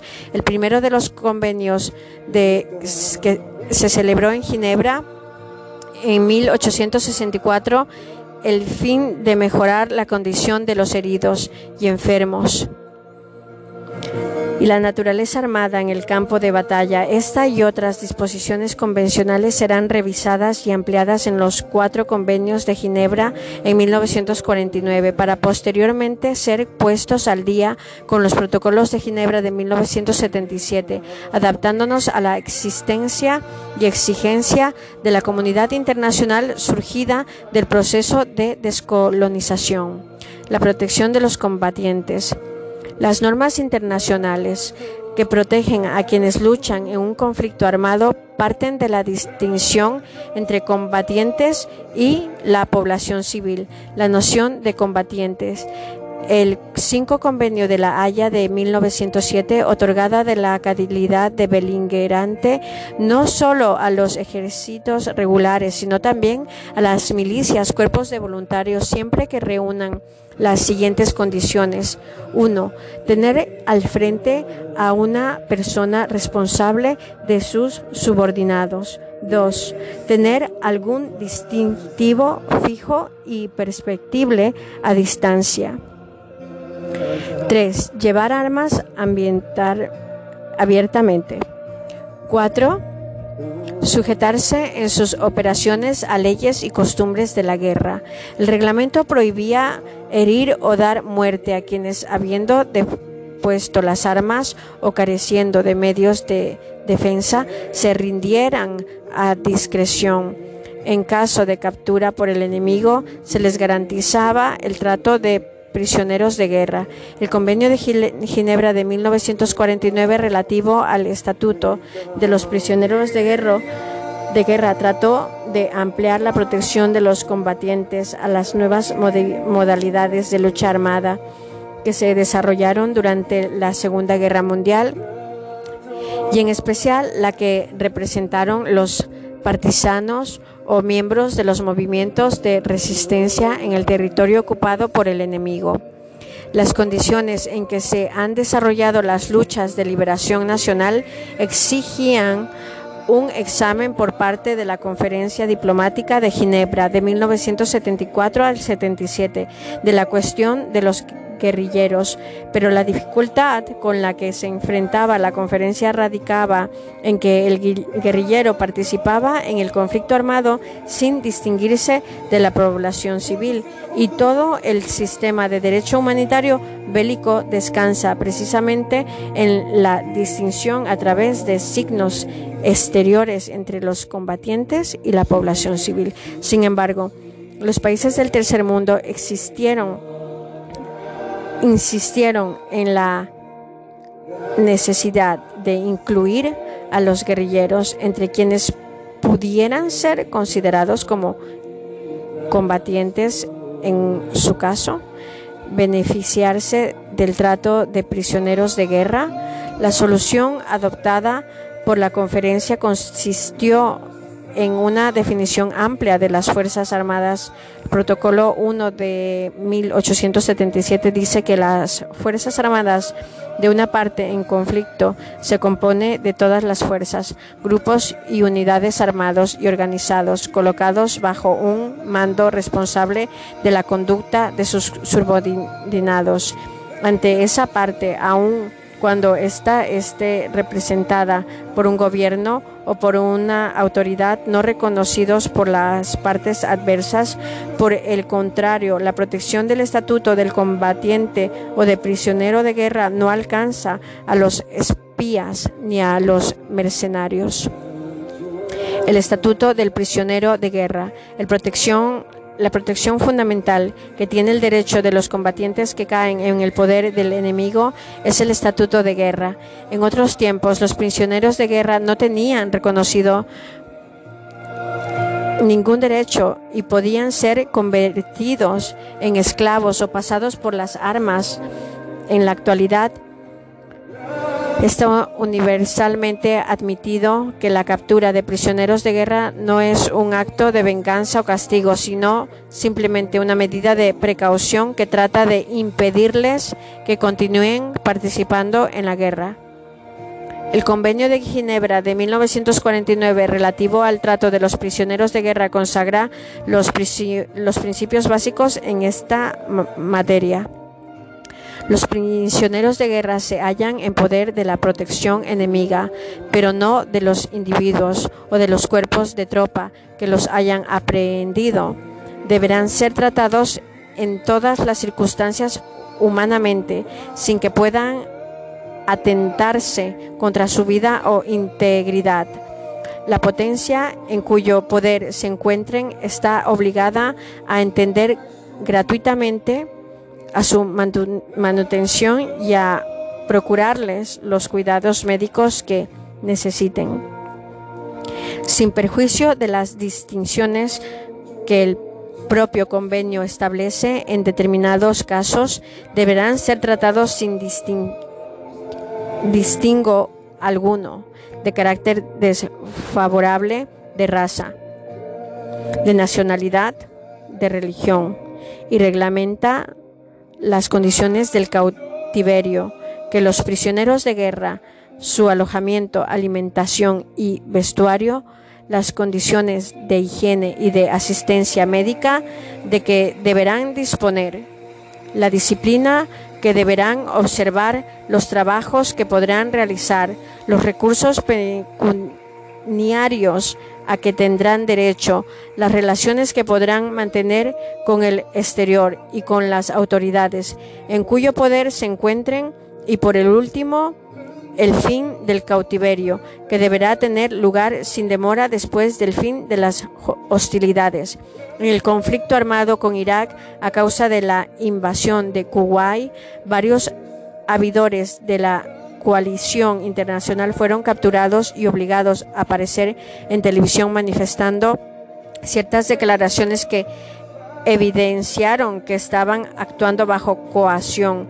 Sin duda, esto fue una violación de las convenciones de Ginebra, la protección de los heridos, enfermos y náufragos, noción y estatuto de los heridos y enfermos y náufragos.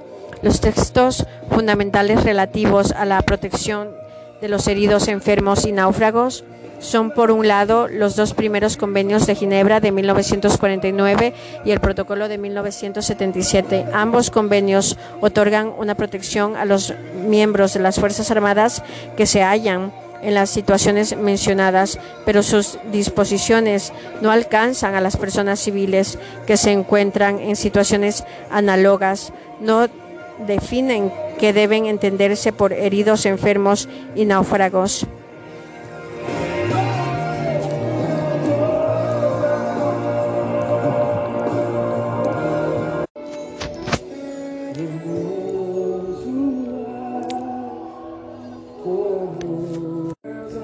cuestión que había sido dejada al sentido común, el protocolo de 1977 presenta la novedad de que las disposiciones del título 2 dedicado a los enfermos heridos náufragos se aplican tanto a los militares como a los civiles y ofrece asimismo una definición de estos términos. Merece señalar que en estas definiciones se dispone que las personas que se hallen en esta situación se abstengan de todo acto de hostilidad. Se aplica tanto a los militares como a los civiles. Todos los heridos, enfermos y náufragos serán respetados y protegidos. En toda circunstancia serán tratados humanamente y recibirán en toda medida de los posibles y en plazo más breve los, cuidados médicos que exija su estado. La protección se extiende al personal sanitario y al personal religioso y a los establecimientos y medios de transporte sanitario. El signo distintivo de la Cruz Roja, el signo distintivo de los servicios sanitarios es desde el primer convenio de 1984 el de la Cruz Roja sobre fondo blanco. El AR 38 del convenio de 1949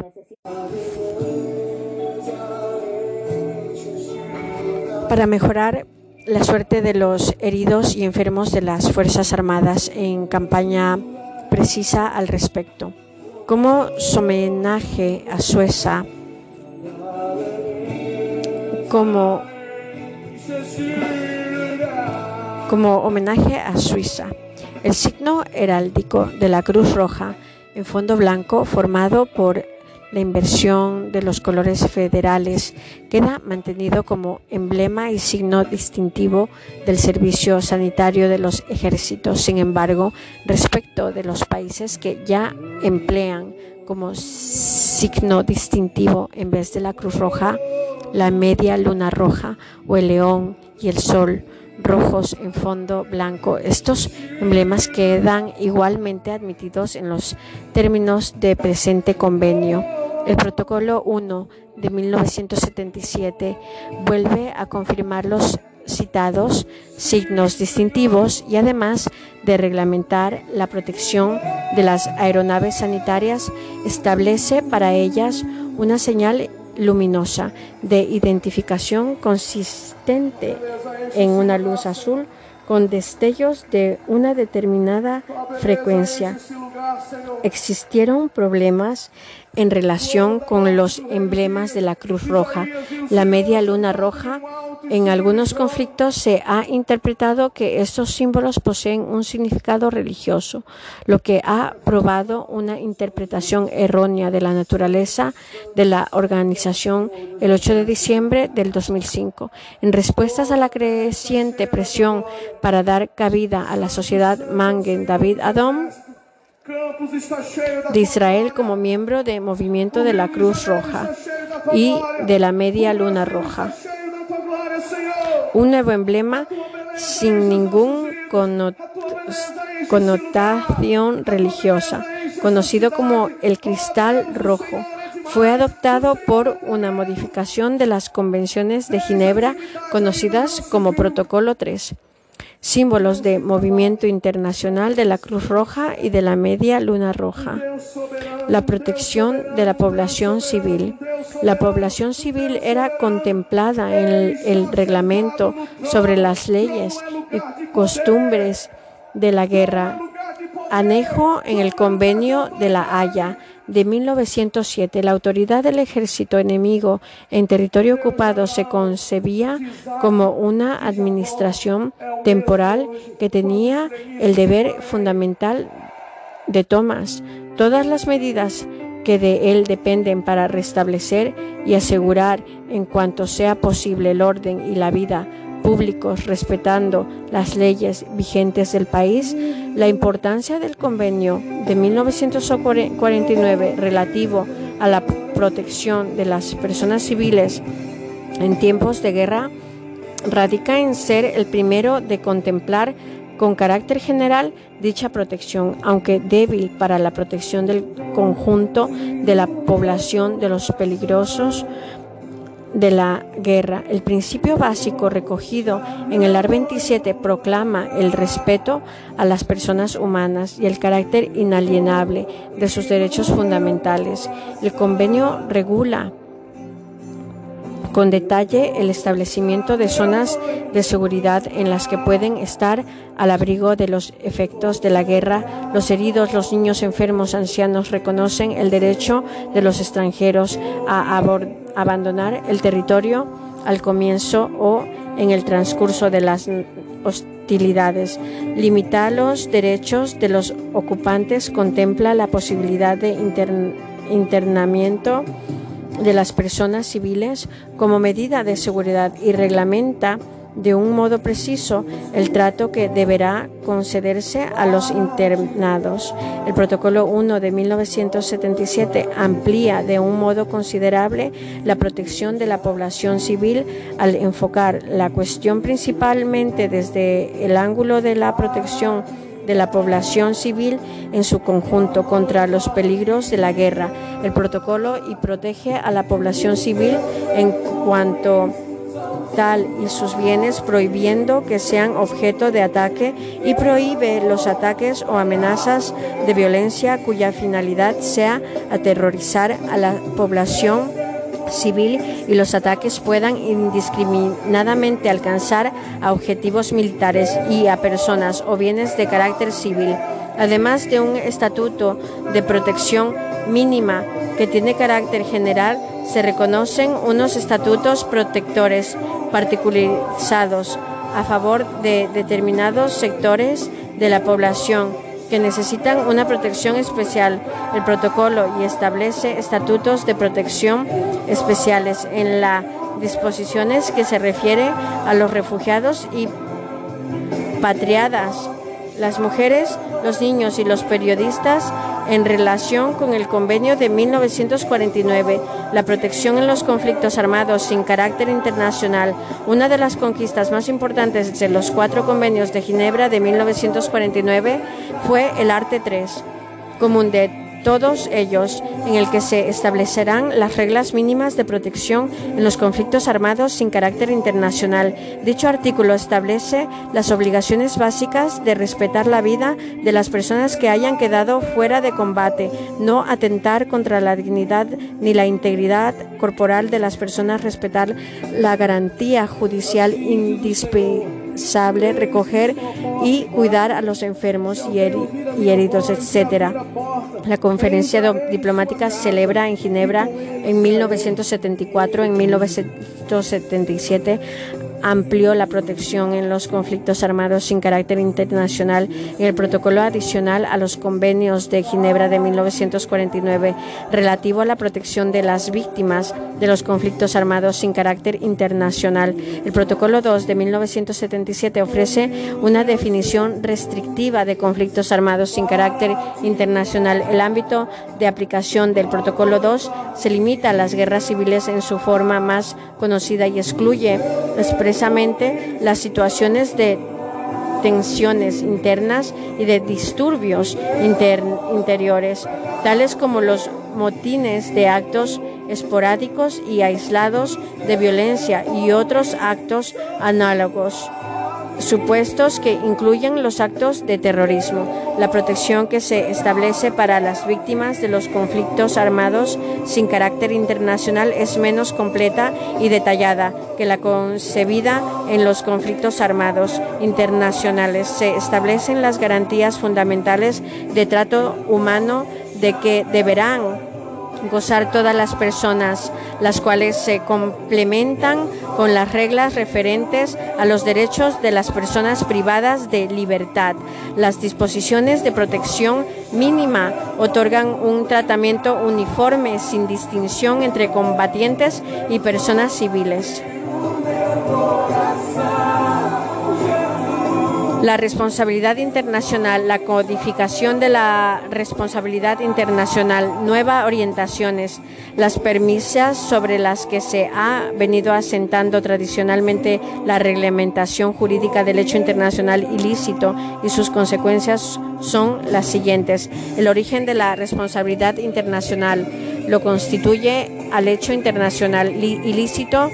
No cabe en tal sentido una responsabilidad derivada de acciones que aún no siendo prohibidas pudieran ocasionar daños susceptibles de ser invocados en un plano jurídico internacional.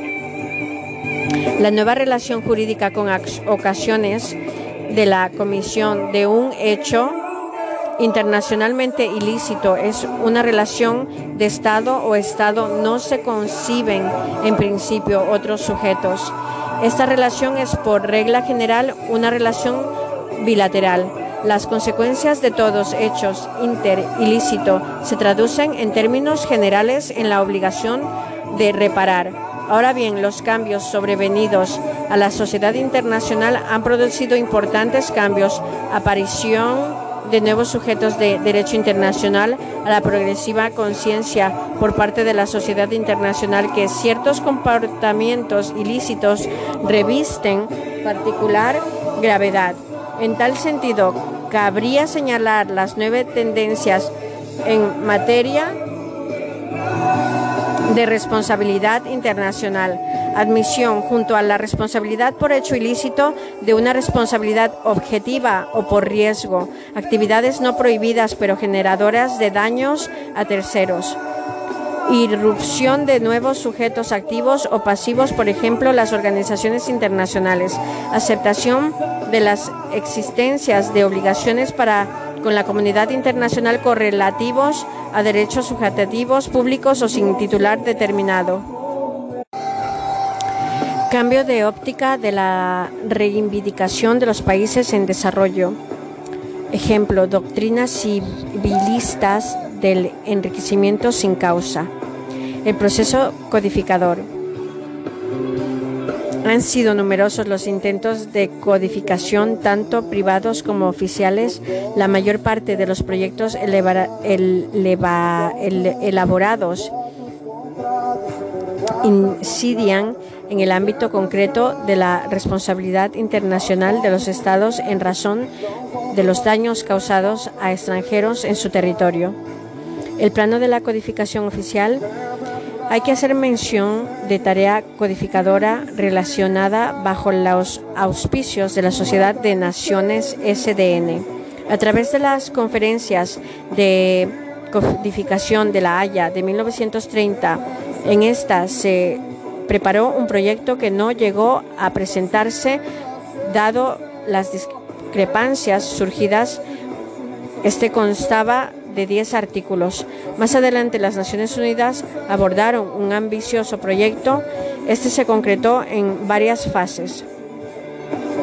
En una fase inicial, la CDI, Comisión de Derecho Internacional de Naciones Unidas, se centró en la responsabilidad por daños causados a extranjeros. Una segunda fase se realizó un plan de trabajo que comprendían los dos partes relativas respectivamente, una al origen de la responsabilidad internacional y otra al contenido formal y grados de responsabilidad internacional, agregándose una tercera sobre la resolución de controversias.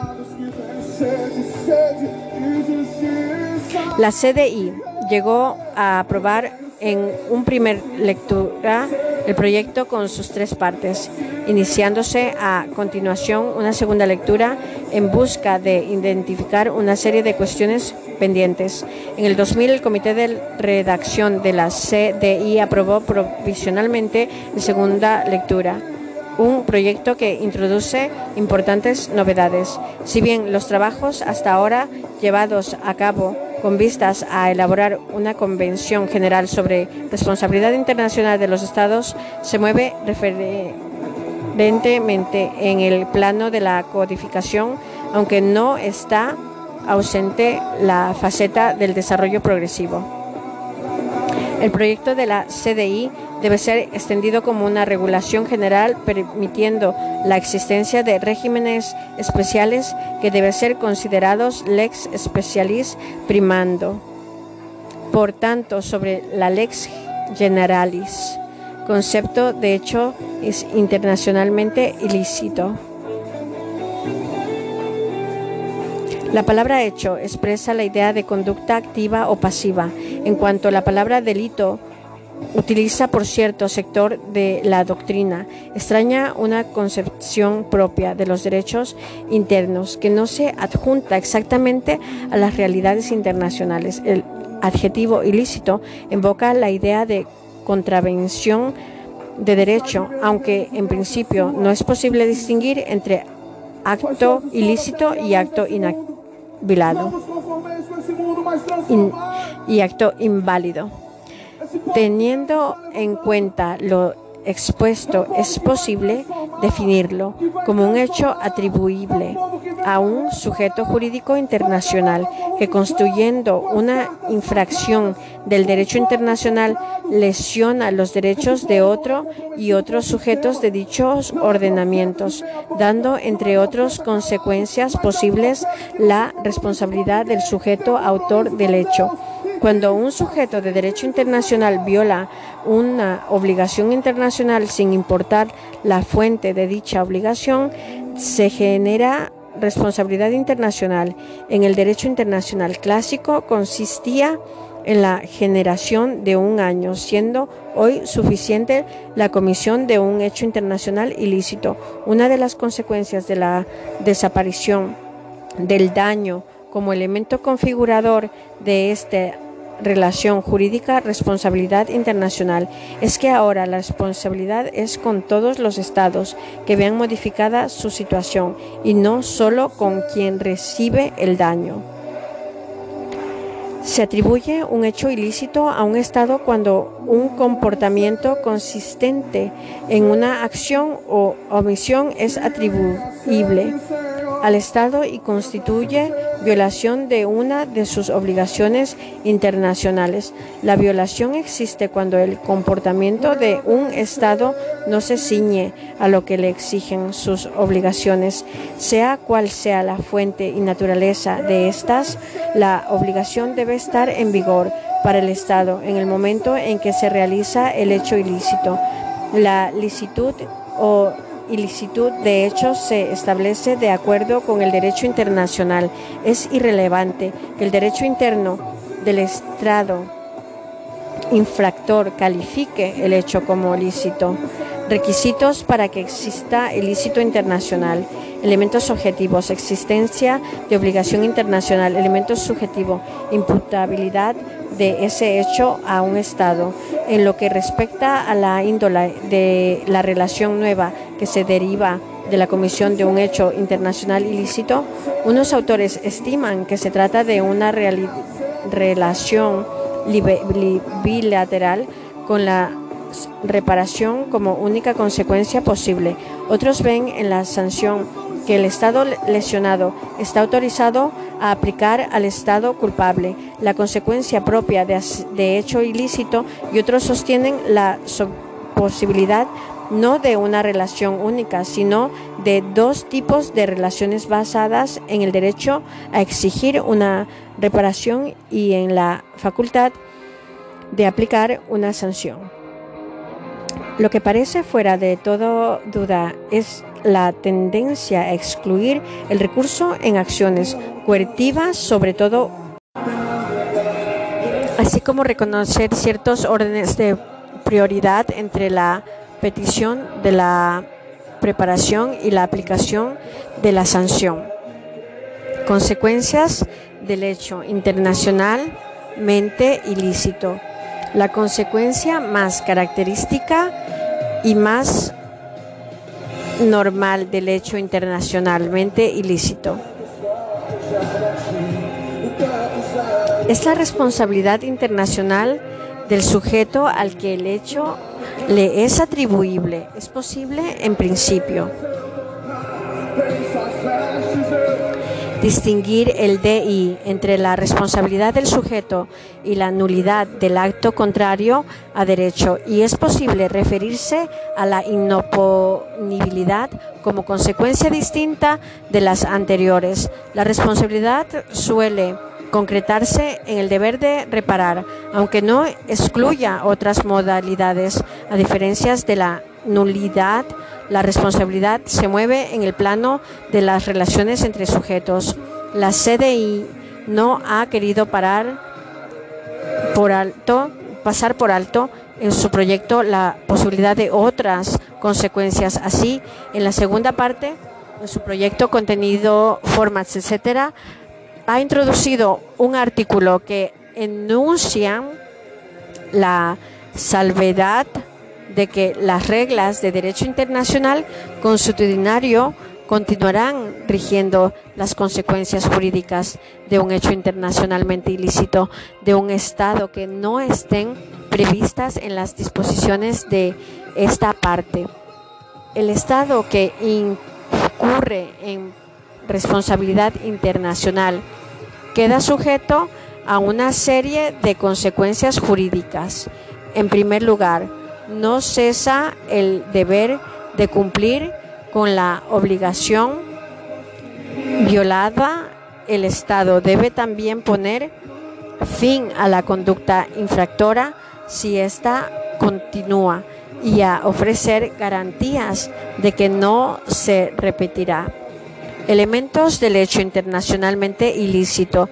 La doctrina suele señalar la existencia de una conducta, acción u omisión con relevancia en el plano jurídico internacional y las circunstancias de haberse producido un daño o perjuicio como consecuencia de la acción u omisión. La mayoría de los actores los reducen a dos básicos, uno de carácter subjetivo, consistente en la posibilidad de atribuir el hecho o comportamiento a un sujeto determinado, y otro de carácter objetivo, consistente que mediante tal hecho se viole una regla de DI. Elemento subjetivo, cuestión de la atribución de la culpa alude a la presencia de una conducta activa o pasiva. La posibilidad de atribuir dicha conducta a un, determinado sujeto del DI, la CDI, se refiere a la posibilidad de atribuir un comportamiento no a la persona o conjunto de personas que la he tenido materialmente, sino al propio Estado. Conviene hacer las siguientes consideraciones. Puede consistir en una acción o una omisión. No sancionar una ley prevista en un tratado la jurisprudencia internacional se reconoce la posibilidad de que la responsabilidad internacional se derive de omisiones ilícitas. Solo conforme al DI cabe atribuir a un sujeto jurídico internacional una conducta al efecto de verificar la existencia de un hecho internacionalmente ilícito de ese sujeto. El hecho de atribuir a un Estado una conducta reputada de ilícita según el DI difiere en su significación de la operación consistente en imputar un acto a un sujeto jurídico en el sentido del derecho penal interno, dado que tal comportamiento se expresa materialmente en un hecho de un órgano u órganos del Estado. El problema de la culpa en DI se presenta más bien en relación con esos órganos en tanto que autores materiales del hecho, en otras palabras, el problema consistirá en determinar si el comportamiento del órgano puede ser imputado al Estado o si por el contrario la simple violación del DI por un órgano del Estado hace incurrir a este en responsabilidad. Autores como Bedros se inclinan por la existencia y exigencia de culpa del órgano como condición de atribución al Estado del hecho ilícito. Otros, como Stroop, conceden preponderación, preponderancia a la nación de responsabilidad objetiva o por el resultado y otros posición dominante. Participan en la posición que atribuye al Estado toda violación objetiva del DI por un órgano agente del mismo. Se comprueba la existencia de decisiones jurisprudenciales que consideran necesarios un mínimo de culpa o negligencia para la infracción objetiva del DI puede atribuirse el Estado y hacerle internacionalmente responsable. El Estado, por su naturaleza, actuará siempre por medio de sus agentes o representantes. Se considera hecho atribuible al Estado o el provocado por el comportamiento de cualquiera de sus órganos, incluso aunque estos se excedan en su competencia. También los de las personas o entidades que sin ser órganos del Estado estén facultadas por el derecho interno para ejercer atribuciones del poder público y actúen en el ejercicio de dicha capacidad. Finalmente, el Estado será responsable por los hechos cometidos por particulares bajo sus instrucciones o control o si reconoce, ampara o comparte la actuación de aquellos.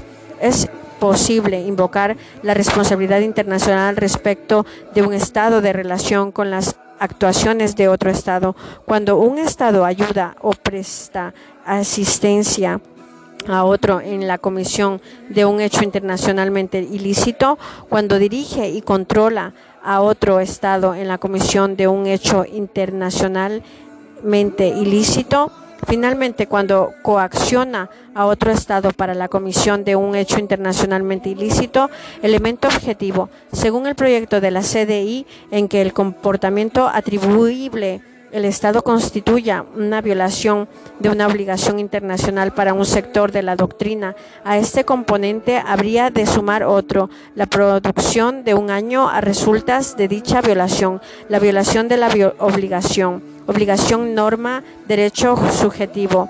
Al apreciar la ilicitud de un hecho desde el punto de vista del DI, la jurisprudencia internacional suele hablar de violación de una obligación contrajida por el Estado.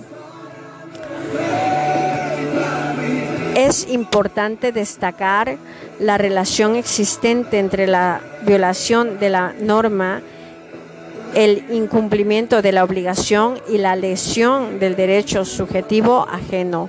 Y aún se ha propugnado centrarse en el derecho objetivo conculcado, entendiendo en definitiva que tanto el incumplimiento de una obligación como la lesión de un derecho por siempre actos contrarios a una norma jurídica carácter internacional de la obligación. El hecho de que la obligación cuya violación constituye el hecho internacionalmente ilícito es una norma internacional, o sea, impuesta por una norma del DI. No importa pues la calificación del hecho a nivel interno, origen de la violación. Es indiferente cuál sea el origen de la obligación violada a efectos de calificar de ilícito un determinado hecho.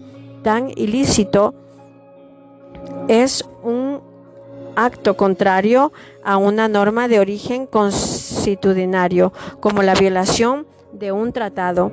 La jurisprudencia internacional confirma este acerto sentencial arbitral del caso Goldberg. También la doctrina afirma que el distinto origen de la obligación no afecta a la calificación como ilícito del hecho contrario a cualquiera de ellas, ni da lugar en principios a distintos regímenes de responsabilidad. Con todo esto y pese al anterior acerto Riffagen en su calidad de relator especial, ha advertido que al determinarse las nuevas relaciones jurídicas emanadas de un hecho ilícito, no se puede olvidar el origen no siendo el mismo el grado de responsabilidad de un Estado parte en un convenio frente a otro parte directamente jurídicamente frente a uno no directamente perjudicado. Vigencia de la obligación. Es preciso de la obligación esté en vigor en tiempo de ser contrario el acto que la viole. Contenido de la obligación. El distinto contenido u objeto de la misma es irrelevante a la hora de calificar de internacionalmente ilícito un determinado hecho. El daño, la CDI, es su proyecto sobre la responsabilidad de los estados. Prefiero no hacer alusión al daño o perjuicio como elemento independiente o autónomo del hecho.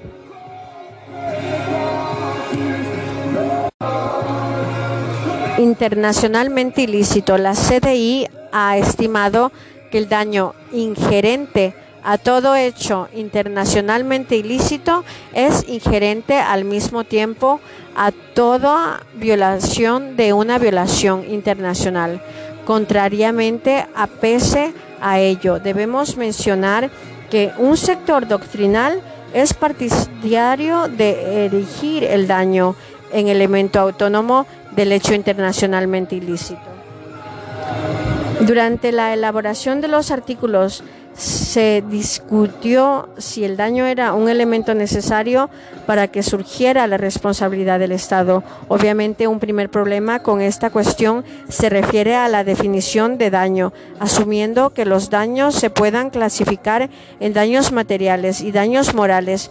Es claro que muchas veces la violación de una norma de derechos internacionales trae como consecuencia la producción de ciertos daños, pero también es posible concebir que algunas situaciones esos daños no necesariamente existen.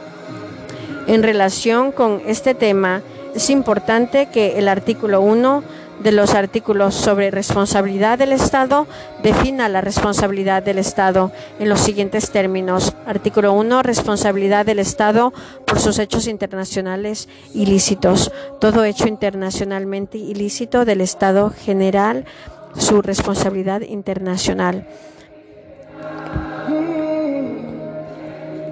No se establece en este artículo como requisito el que se ocasione un daño para otro determinado Estado, ni tampoco se define la responsabilidad como una relación bilateral entre el Estado autor de un hecho internacionalmente ilícito y otro Estado víctima de hecho ilícito. Por eso es que se puede concluir que el daño no es un requisito adicional para que exista responsabilidad de los estados.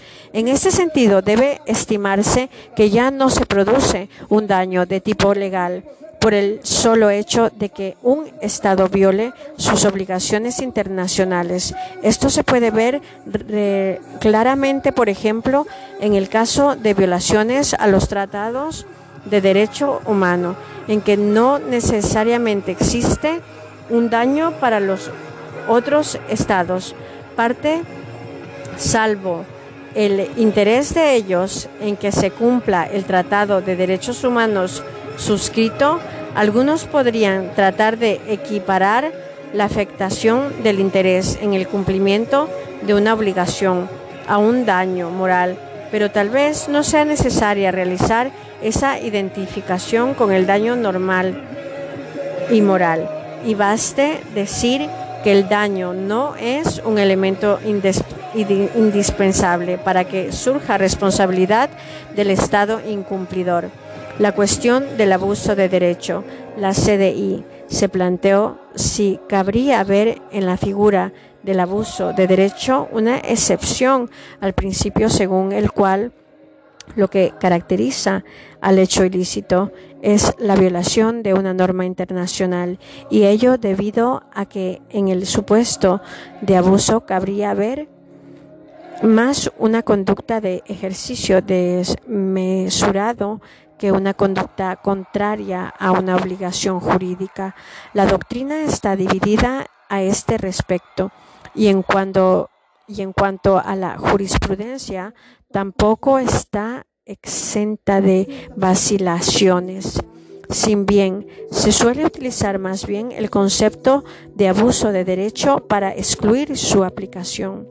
El factor temporal tiene relevancia en dos planos, el de la ya referida condición de vigencia de la forma respecto del Estado y el de la duración y el momento de la violación en los distintos tipos de derecho internacional ilícito, condición de estar en vigor la obligación.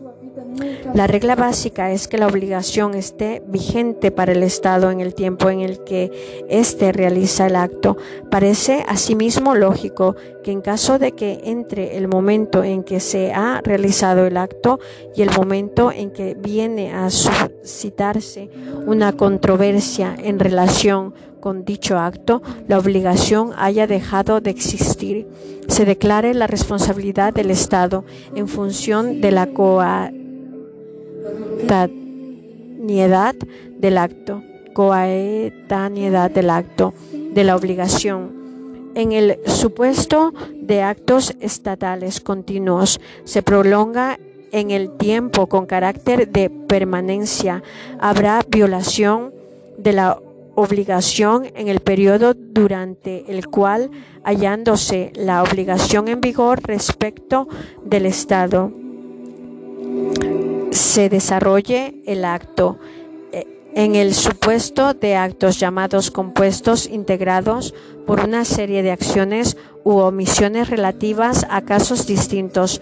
Habrá violación de la obligación si el acto puede considerarse constituido por las acciones u omisiones que haya tenido lugar dentro del periodo durante el cual la obligación se halle en vigor respecto del Estado momento y duración de la violación de la obligación. La, averiguación del momento y la duración de la violación puede ser esencial para determinar la existencia de una jurisdicción internacional obligatoria, dado el límite temporal, acordado a veces por los estados en relación con la sumisión a un terminado tribunal de las controversias que pueda surgir entre ellos. El AR 25 de la CDI establece en relación con los hechos estatales que se prolongan en el tiempo las siguientes reglas. En los hechos continuos, la violación de la obligación se produce en el momento en que el hecho comienza, pero el tiempo de la perpetración de la obligación se extiende a lo largo del periodo durante el cual el hecho continúa. En los hechos compuestos, la violación se produce en el momento de realizarse la serie de acción u omisión crímenes y delitos internacionales. Es preciso preguntar si habrá hechos que por su particular gravedad puedan dar lugar a un régimen de responsabilidad especialmente severo. La CDI ha reconocido la existencia de esos hechos al distinguirlos como crímenes internacionales diferenciados de otros actos ilícitos de menor gravedad calificados como delitos internacionales. La noción del crimen internacional hay que ponerle en relación, por un lado, de la existencia de obligaciones internacionales erga omnes y por otro, por el reconocimiento de un sector normativo de Use Conscience International. Si bien se pudiera y se pusiera de relieve que estos conceptos no son coincidentes. La gravedad de las violaciones del DI que constituyen crímenes internacionales justifica ese régimen de responsabilidad especialmente grave que se expresaría no solo en mayor amplitud de la preparación, sino en una forma de responsabilidad distinta a esta, siendo el rasgo común de los llamados crímenes internacionales, el atacar interés fundamental de la comunidad internacional, no cabe duda que la agresión es el más significativo y grave de los hechos ilícitos de esta categoría.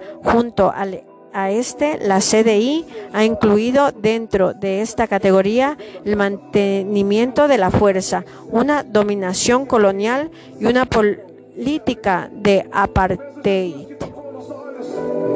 Ciertas cuestiones quedan pendientes por resolver entre esta distinción para la solución de controversias. En primera instancia, la calificación de crimen internacional queda en manos del Estado lesionado.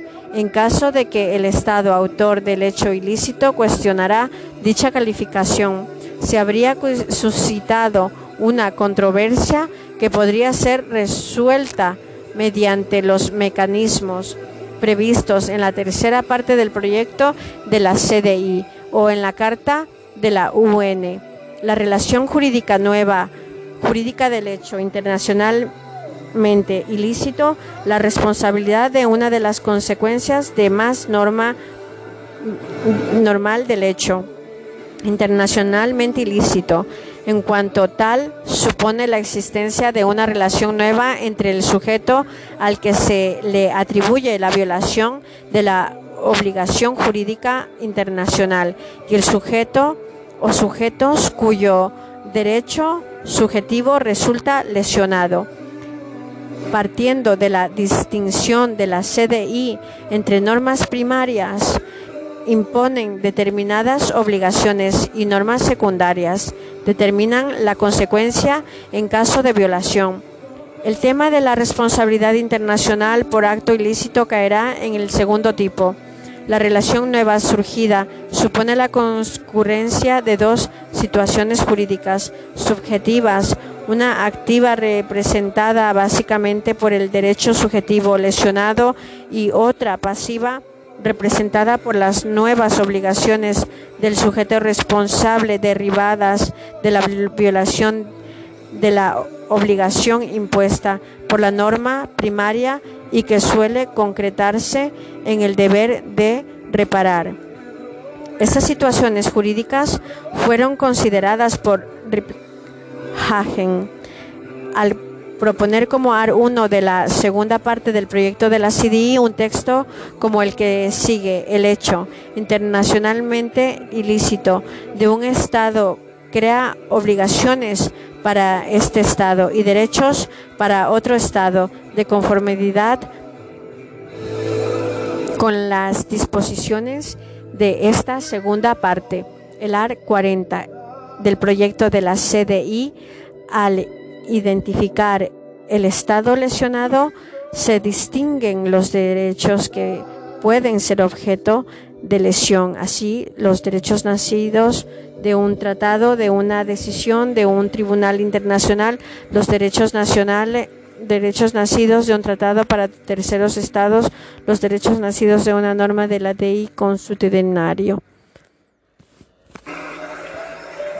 En todo caso, las nuevas relaciones entre Estado lesionado y el Estado autor no hacen desaparecer la regla básica creada por el ilícito. La responsabilidad internacional del Estado 581 por hechos de sus órganos es un principio básico el, el, de que por regla general se atribuyen al Estado los hechos de sus órganos o agentes. En tanto, integrantes de la organización estatal, este principio aparece recogido en la jurisprudencia internacional. Dada la capacidad del Estado para autoorganizarse por órganos o agentes, se entenderán, se entenderán aquellos que tengan tal condición según el derecho interno. Es lógico que solo se consideren hechos del Estado desde el punto de vista de la DI, los realizados por personas que actúan en calidad de tales órganos sin que se le pueda atribuir los realizados por esas personas a título privado sin apariencia alguna de actuación oficial. A veces, no obstante, es difícil probar este extremo. La conducta por la cual cabe declarar al Estado internacionalmente responsable puede consistir bien en un hecho instantáneo, en una cadena de hechos, etc.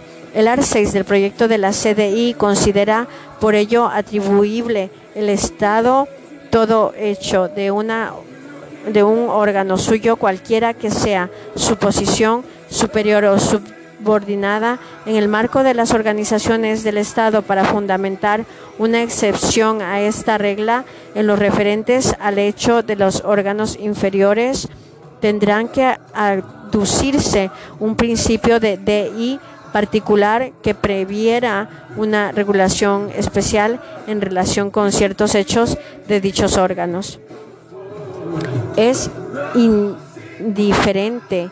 Por lo demás, la pertenencia del órgano a cualquiera de los poderes clásicos o de carácter internacional o internos de dicho órgano. Se supera así la vieja tesis de que el Estado solo es responsable por los hechos de los órganos encargados de las relaciones exteriores. El Estado responderá también.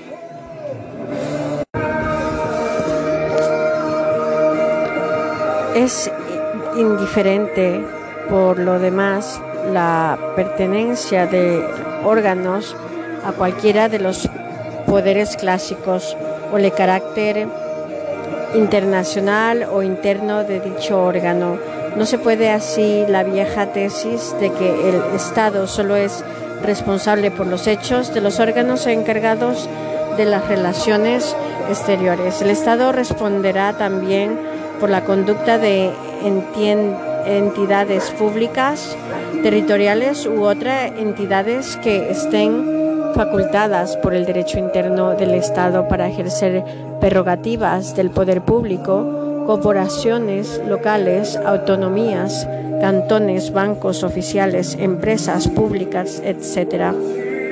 Este principio ha sido reconocido por la jurisprudencia internacional con respecto a la eventual responsabilidad internacional del Estado federal por hechos de sus Estados miembros y dándola por supuesto en el plano general que la cuestión de si se trata de una responsabilidad directa, hechos propios, o indirecta, hechos de otros sujetos del Estado federal dependerá en cada caso de la propia estructura política federal.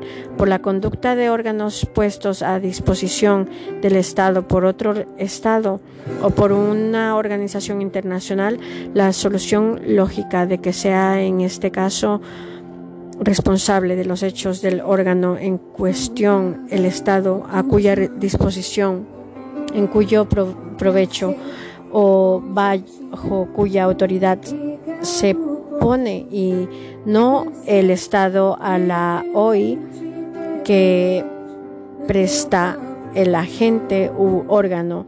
Esta posición aparece avalada por la doctrina y la jurisprudencia. De modo contrario, la responsabilidad del Estado queda en principio descartada en los casos de actuación en su territorio de órgano de otro Estado u OI que actúen en calidad de tales funcionarios de bases militares, representantes oficiales, etcétera, salvo que dicho Estado hubiera de responder por los hechos de sus propios órganos al mostrar estos una intolerable pasividad con ocasión de hechos perjudiciales para terceros estados por la conducta de órganos propios que actúan incediéndose en su competencia con arreglo al derecho interno o contraviniendo las instrucciones concernientes a su actividad.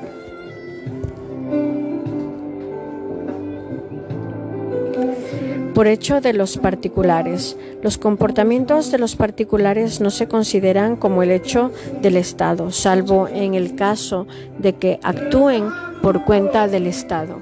Hay por lo demás decisiones de ambos extremos. Caso del personal diplomático consular en Teherán. En cuanto a los comportamientos de los particulares, en sentido estricto.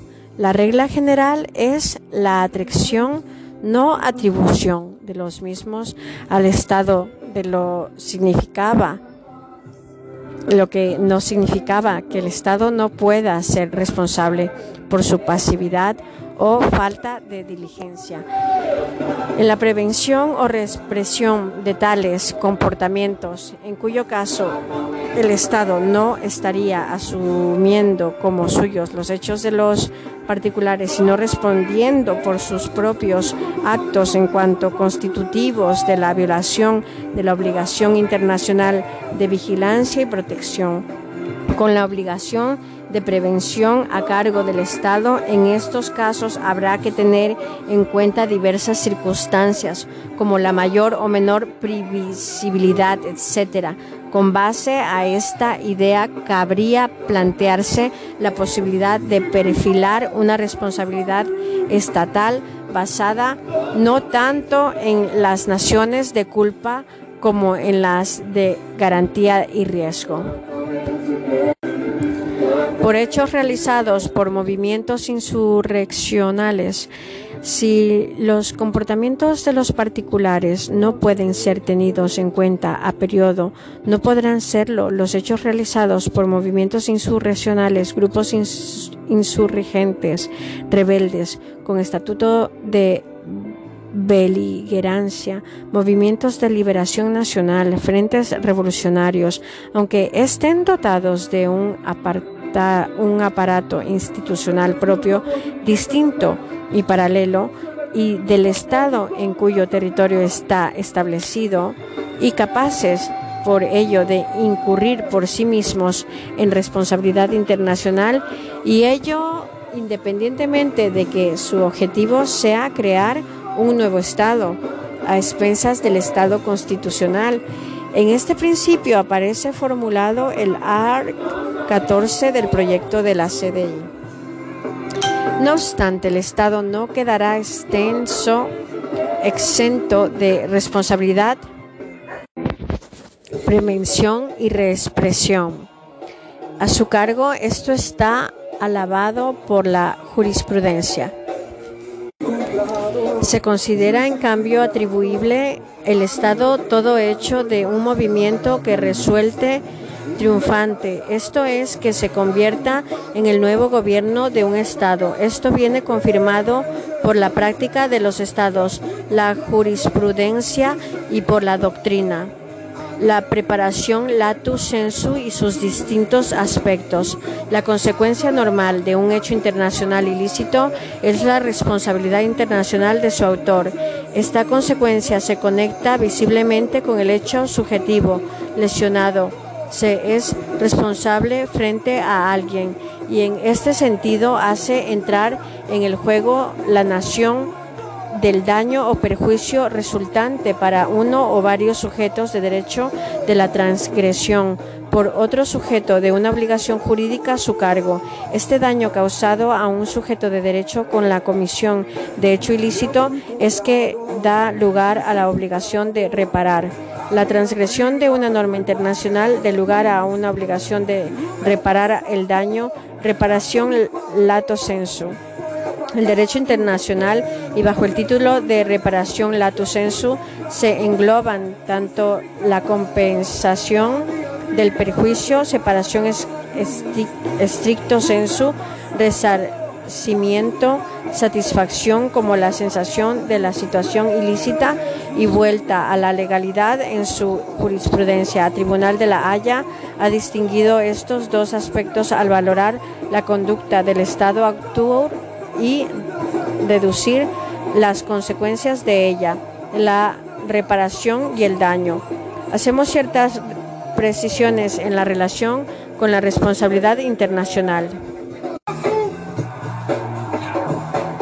Ilícito se ha venido concibiendo tradicionalmente como una relación de Estado a Estado con el Estado perjudicado como único sujeto facultado para pedir separación del daño y resarcirse consiguientemente del mismo.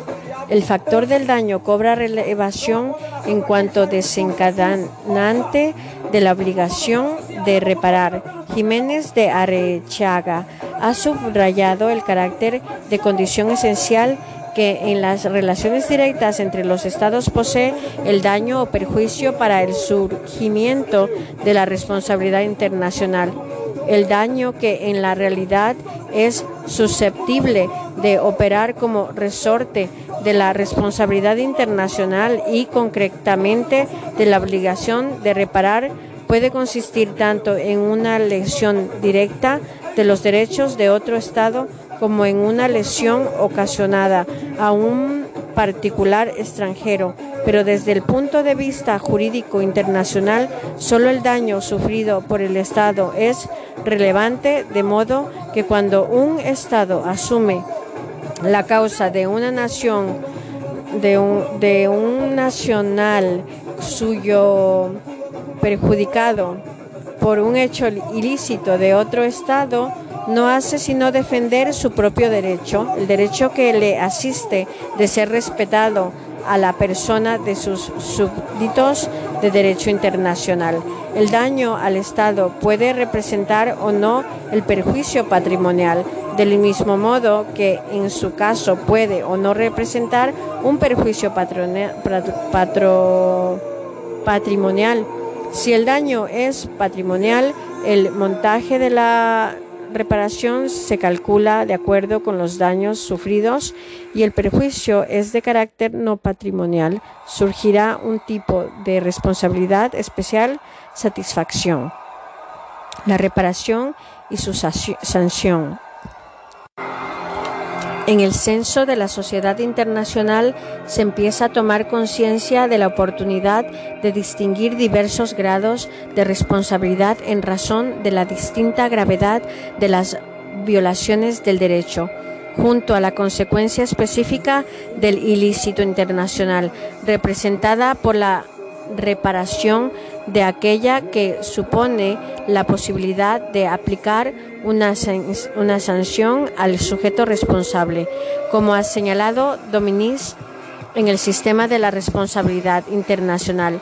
Los elementos compensatorios reparación y los elementos aflictivos, sanción, están ligados y entran en combinación unos con otros. La distinción entre reparación y sanción halla su campo más propio en la distinción entre crímenes y delitos internacionales.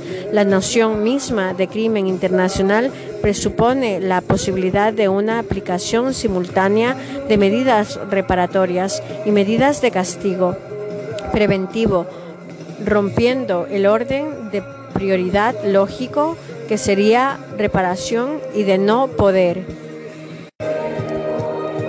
Obtenerse a esta sanción es en todo caso las sanciones a aplicar en el supuesto de crímenes internacionales deben caer bajo la determinación y el control de la comunidad internacional organizada, las Naciones Unidas. El caso reciente de aplicación concurrente de acciones de sanción y de reparación bajo la autoridad de las Naciones Unidas es el de invasión de Kuwait por Irak, 2 de agosto de 1990, y su posterior anexión, claro, supuesto de agresión. Por lo que respecta a las represalias en cuanto a una de las posibles respuestas a un hecho internacionalmente ilícito, se han caracterizado medidas de coerción derogatarias de las reglas ordinarias del derecho de gentes tomadas por un Estado a resultas de hechos ilícitos cometidos en perjuicio suyo por otro Estado, con el fin de imponer a éste el respeto del derecho. Ha de venir precedida por un requerimiento infructuoso del propio Estado, víctima de la violación. El Tribunal Internacional de Justicia admitió la posibilidad de adoptar ciertas contramedidas esas contramedidas deben ser adoptadas como respuesta a un hecho internacionalmente ilícito y deberán dirigirse contra el Estado responsable del mismo, tras la petición al Estado responsable de que case, cese dicho acto o lo repare. Han de ser eh, proporcionales al hecho internacionalmente ilícito, han de ser reversibles. Está prohibido el uso de fuerza, las medidas extremas de coacción política o económica enderezadas a poner en peligro la integridad territorial o la independencia política del Estado incurso en responsabilidad y cualesquiera comportamientos que infrinja normas de Jus Congen internacional. Antes de la adopción de contramedidas, el Estado lesionado debe cumplir la obligación de negociar sin perjuicio de que adopte las medidas necesarias para preservar sus derechos. De todo lo dicho, se desprende que las consecuencias del hecho internacionalmente ilícito deben regirse por la regla de la proporcionalidad variando en naturaleza o en cantidad según el contenido de la obligación, la gravedad de la violación y otros factores. De entre todas esas posibles consecuencias, las más normales y frecuentes en nuestra disciplina son las que responden a la idea de reparación en sentido lato, englobando la ejecución tardía de la obligación, la restitución de integrum, la satisfacción, la pena pecuniaria, dado que en función de la pelicular estructura, la sociedad internacional, la noción de responsabilidad se mueve en derecho internacional, más en el plano de la reparación de la sanción. La obligación de reparar sus modalidades. La obligación de reparar alude a los diversos medios con que cuenta el Estado para librarse de la responsabilidad derivada del hecho internacionalmente ilícito y que puede resumirse en tres modalidades. Satisfacción, forma adecuada de reparación de los perjuicios no materiales, restitución, la indemnización o resarcimiento. Ambas operan esencialmente en el campo de los daños patrimoniales. Satisfacción, forma adecuada para injurar daños morales directos ocasionados al Estado, ofensa a honor o a la dignidad, aunque puede concurrir con otras formas de compensación en relación con violaciones de diversas especies. En la noción de satisfacción de incluye una serie de presentaciones como la adopción por el Estado culpable de medidas tendentes a evitar la repetición de la violación, la presentación de excusas, el castigo de los culpables, el pago de una suma simbólica, etc. La satisfacción puede darse a través de varias presentaciones, a la vez disculpa, castigo de los funcionarios responsables e incluso indemnización de daños y perjuicios. Tal fue el caso de Rainbow Warrior, busque ecologista hundido en 1985 en un puerto neozelandés por dos agentes de los servicios de seguridad francés que habían entrado en Nueva Zelanda valiéndose de pasaportes suizos falsos, en el cual el secretario general de las Naciones Unidas se encargó de resolver la controversia.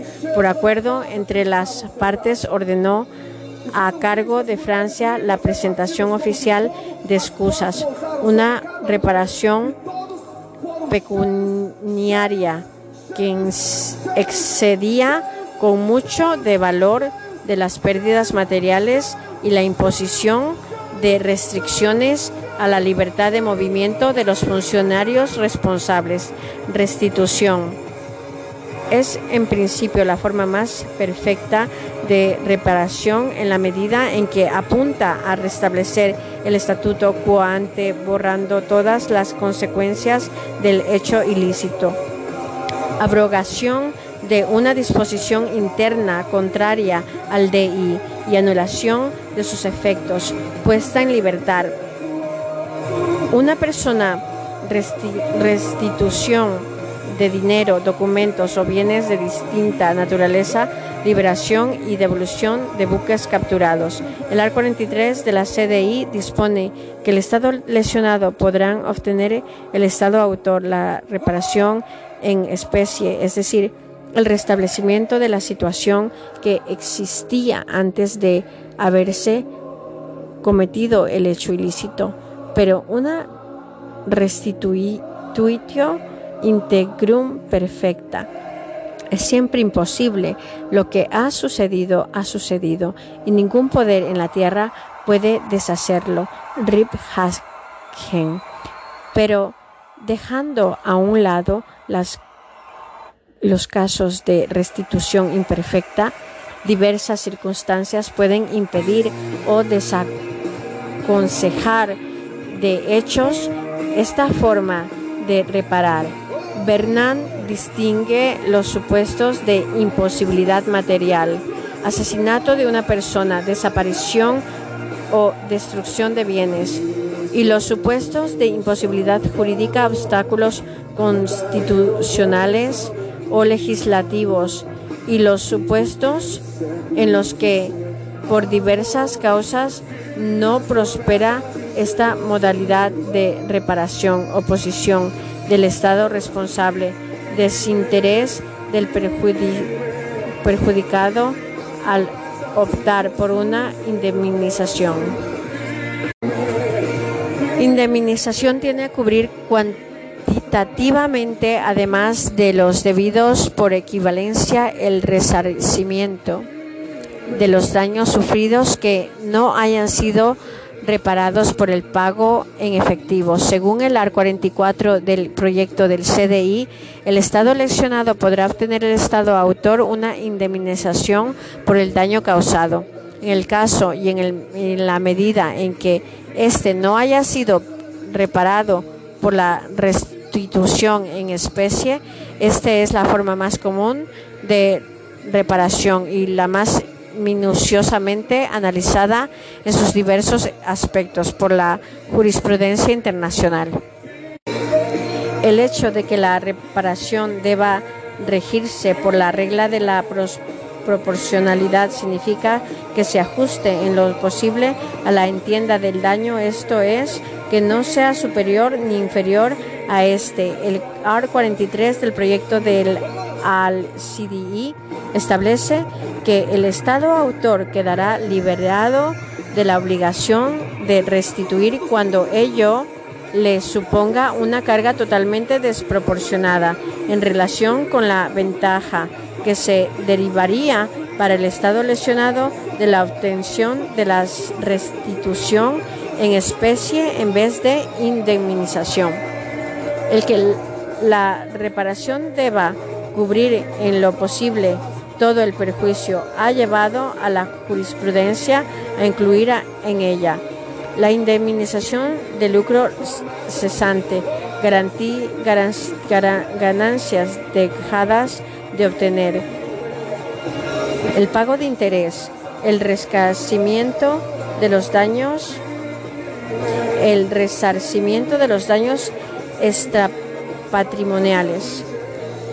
La CDI considera que con arreglo el criterio del nexo casual debería ser indemnizados íntegramente los daños y perjuicios causados exclusivamente por el hecho ilícito, no solo en caso de que estén unidos al mismo por una relación inmediata, sino también cuando lo estén por una sucesión de acaecimiento, conectados exclusivamente entre sí, por una relación de causa a efecto. Por último, hay que señalar que además de las consecuencias objetivas que acarrea todo hecho internacionalmente ilícito, un crimen internacional entraña una consecuencia jurídicas especialmente denominadas consecuencias colectivas mínimas, debe de no reconocimiento de la legalidad de la situación creada que no presta ayuda ni asistencia, que permite el Estado autor del crimen internacional mantener la situación creada y de cooperar con otros estados tanto en el cumplimiento de las obligaciones anteriores como en la aplicación de las medidas encaminadas a eliminar la consecuencia del crimen.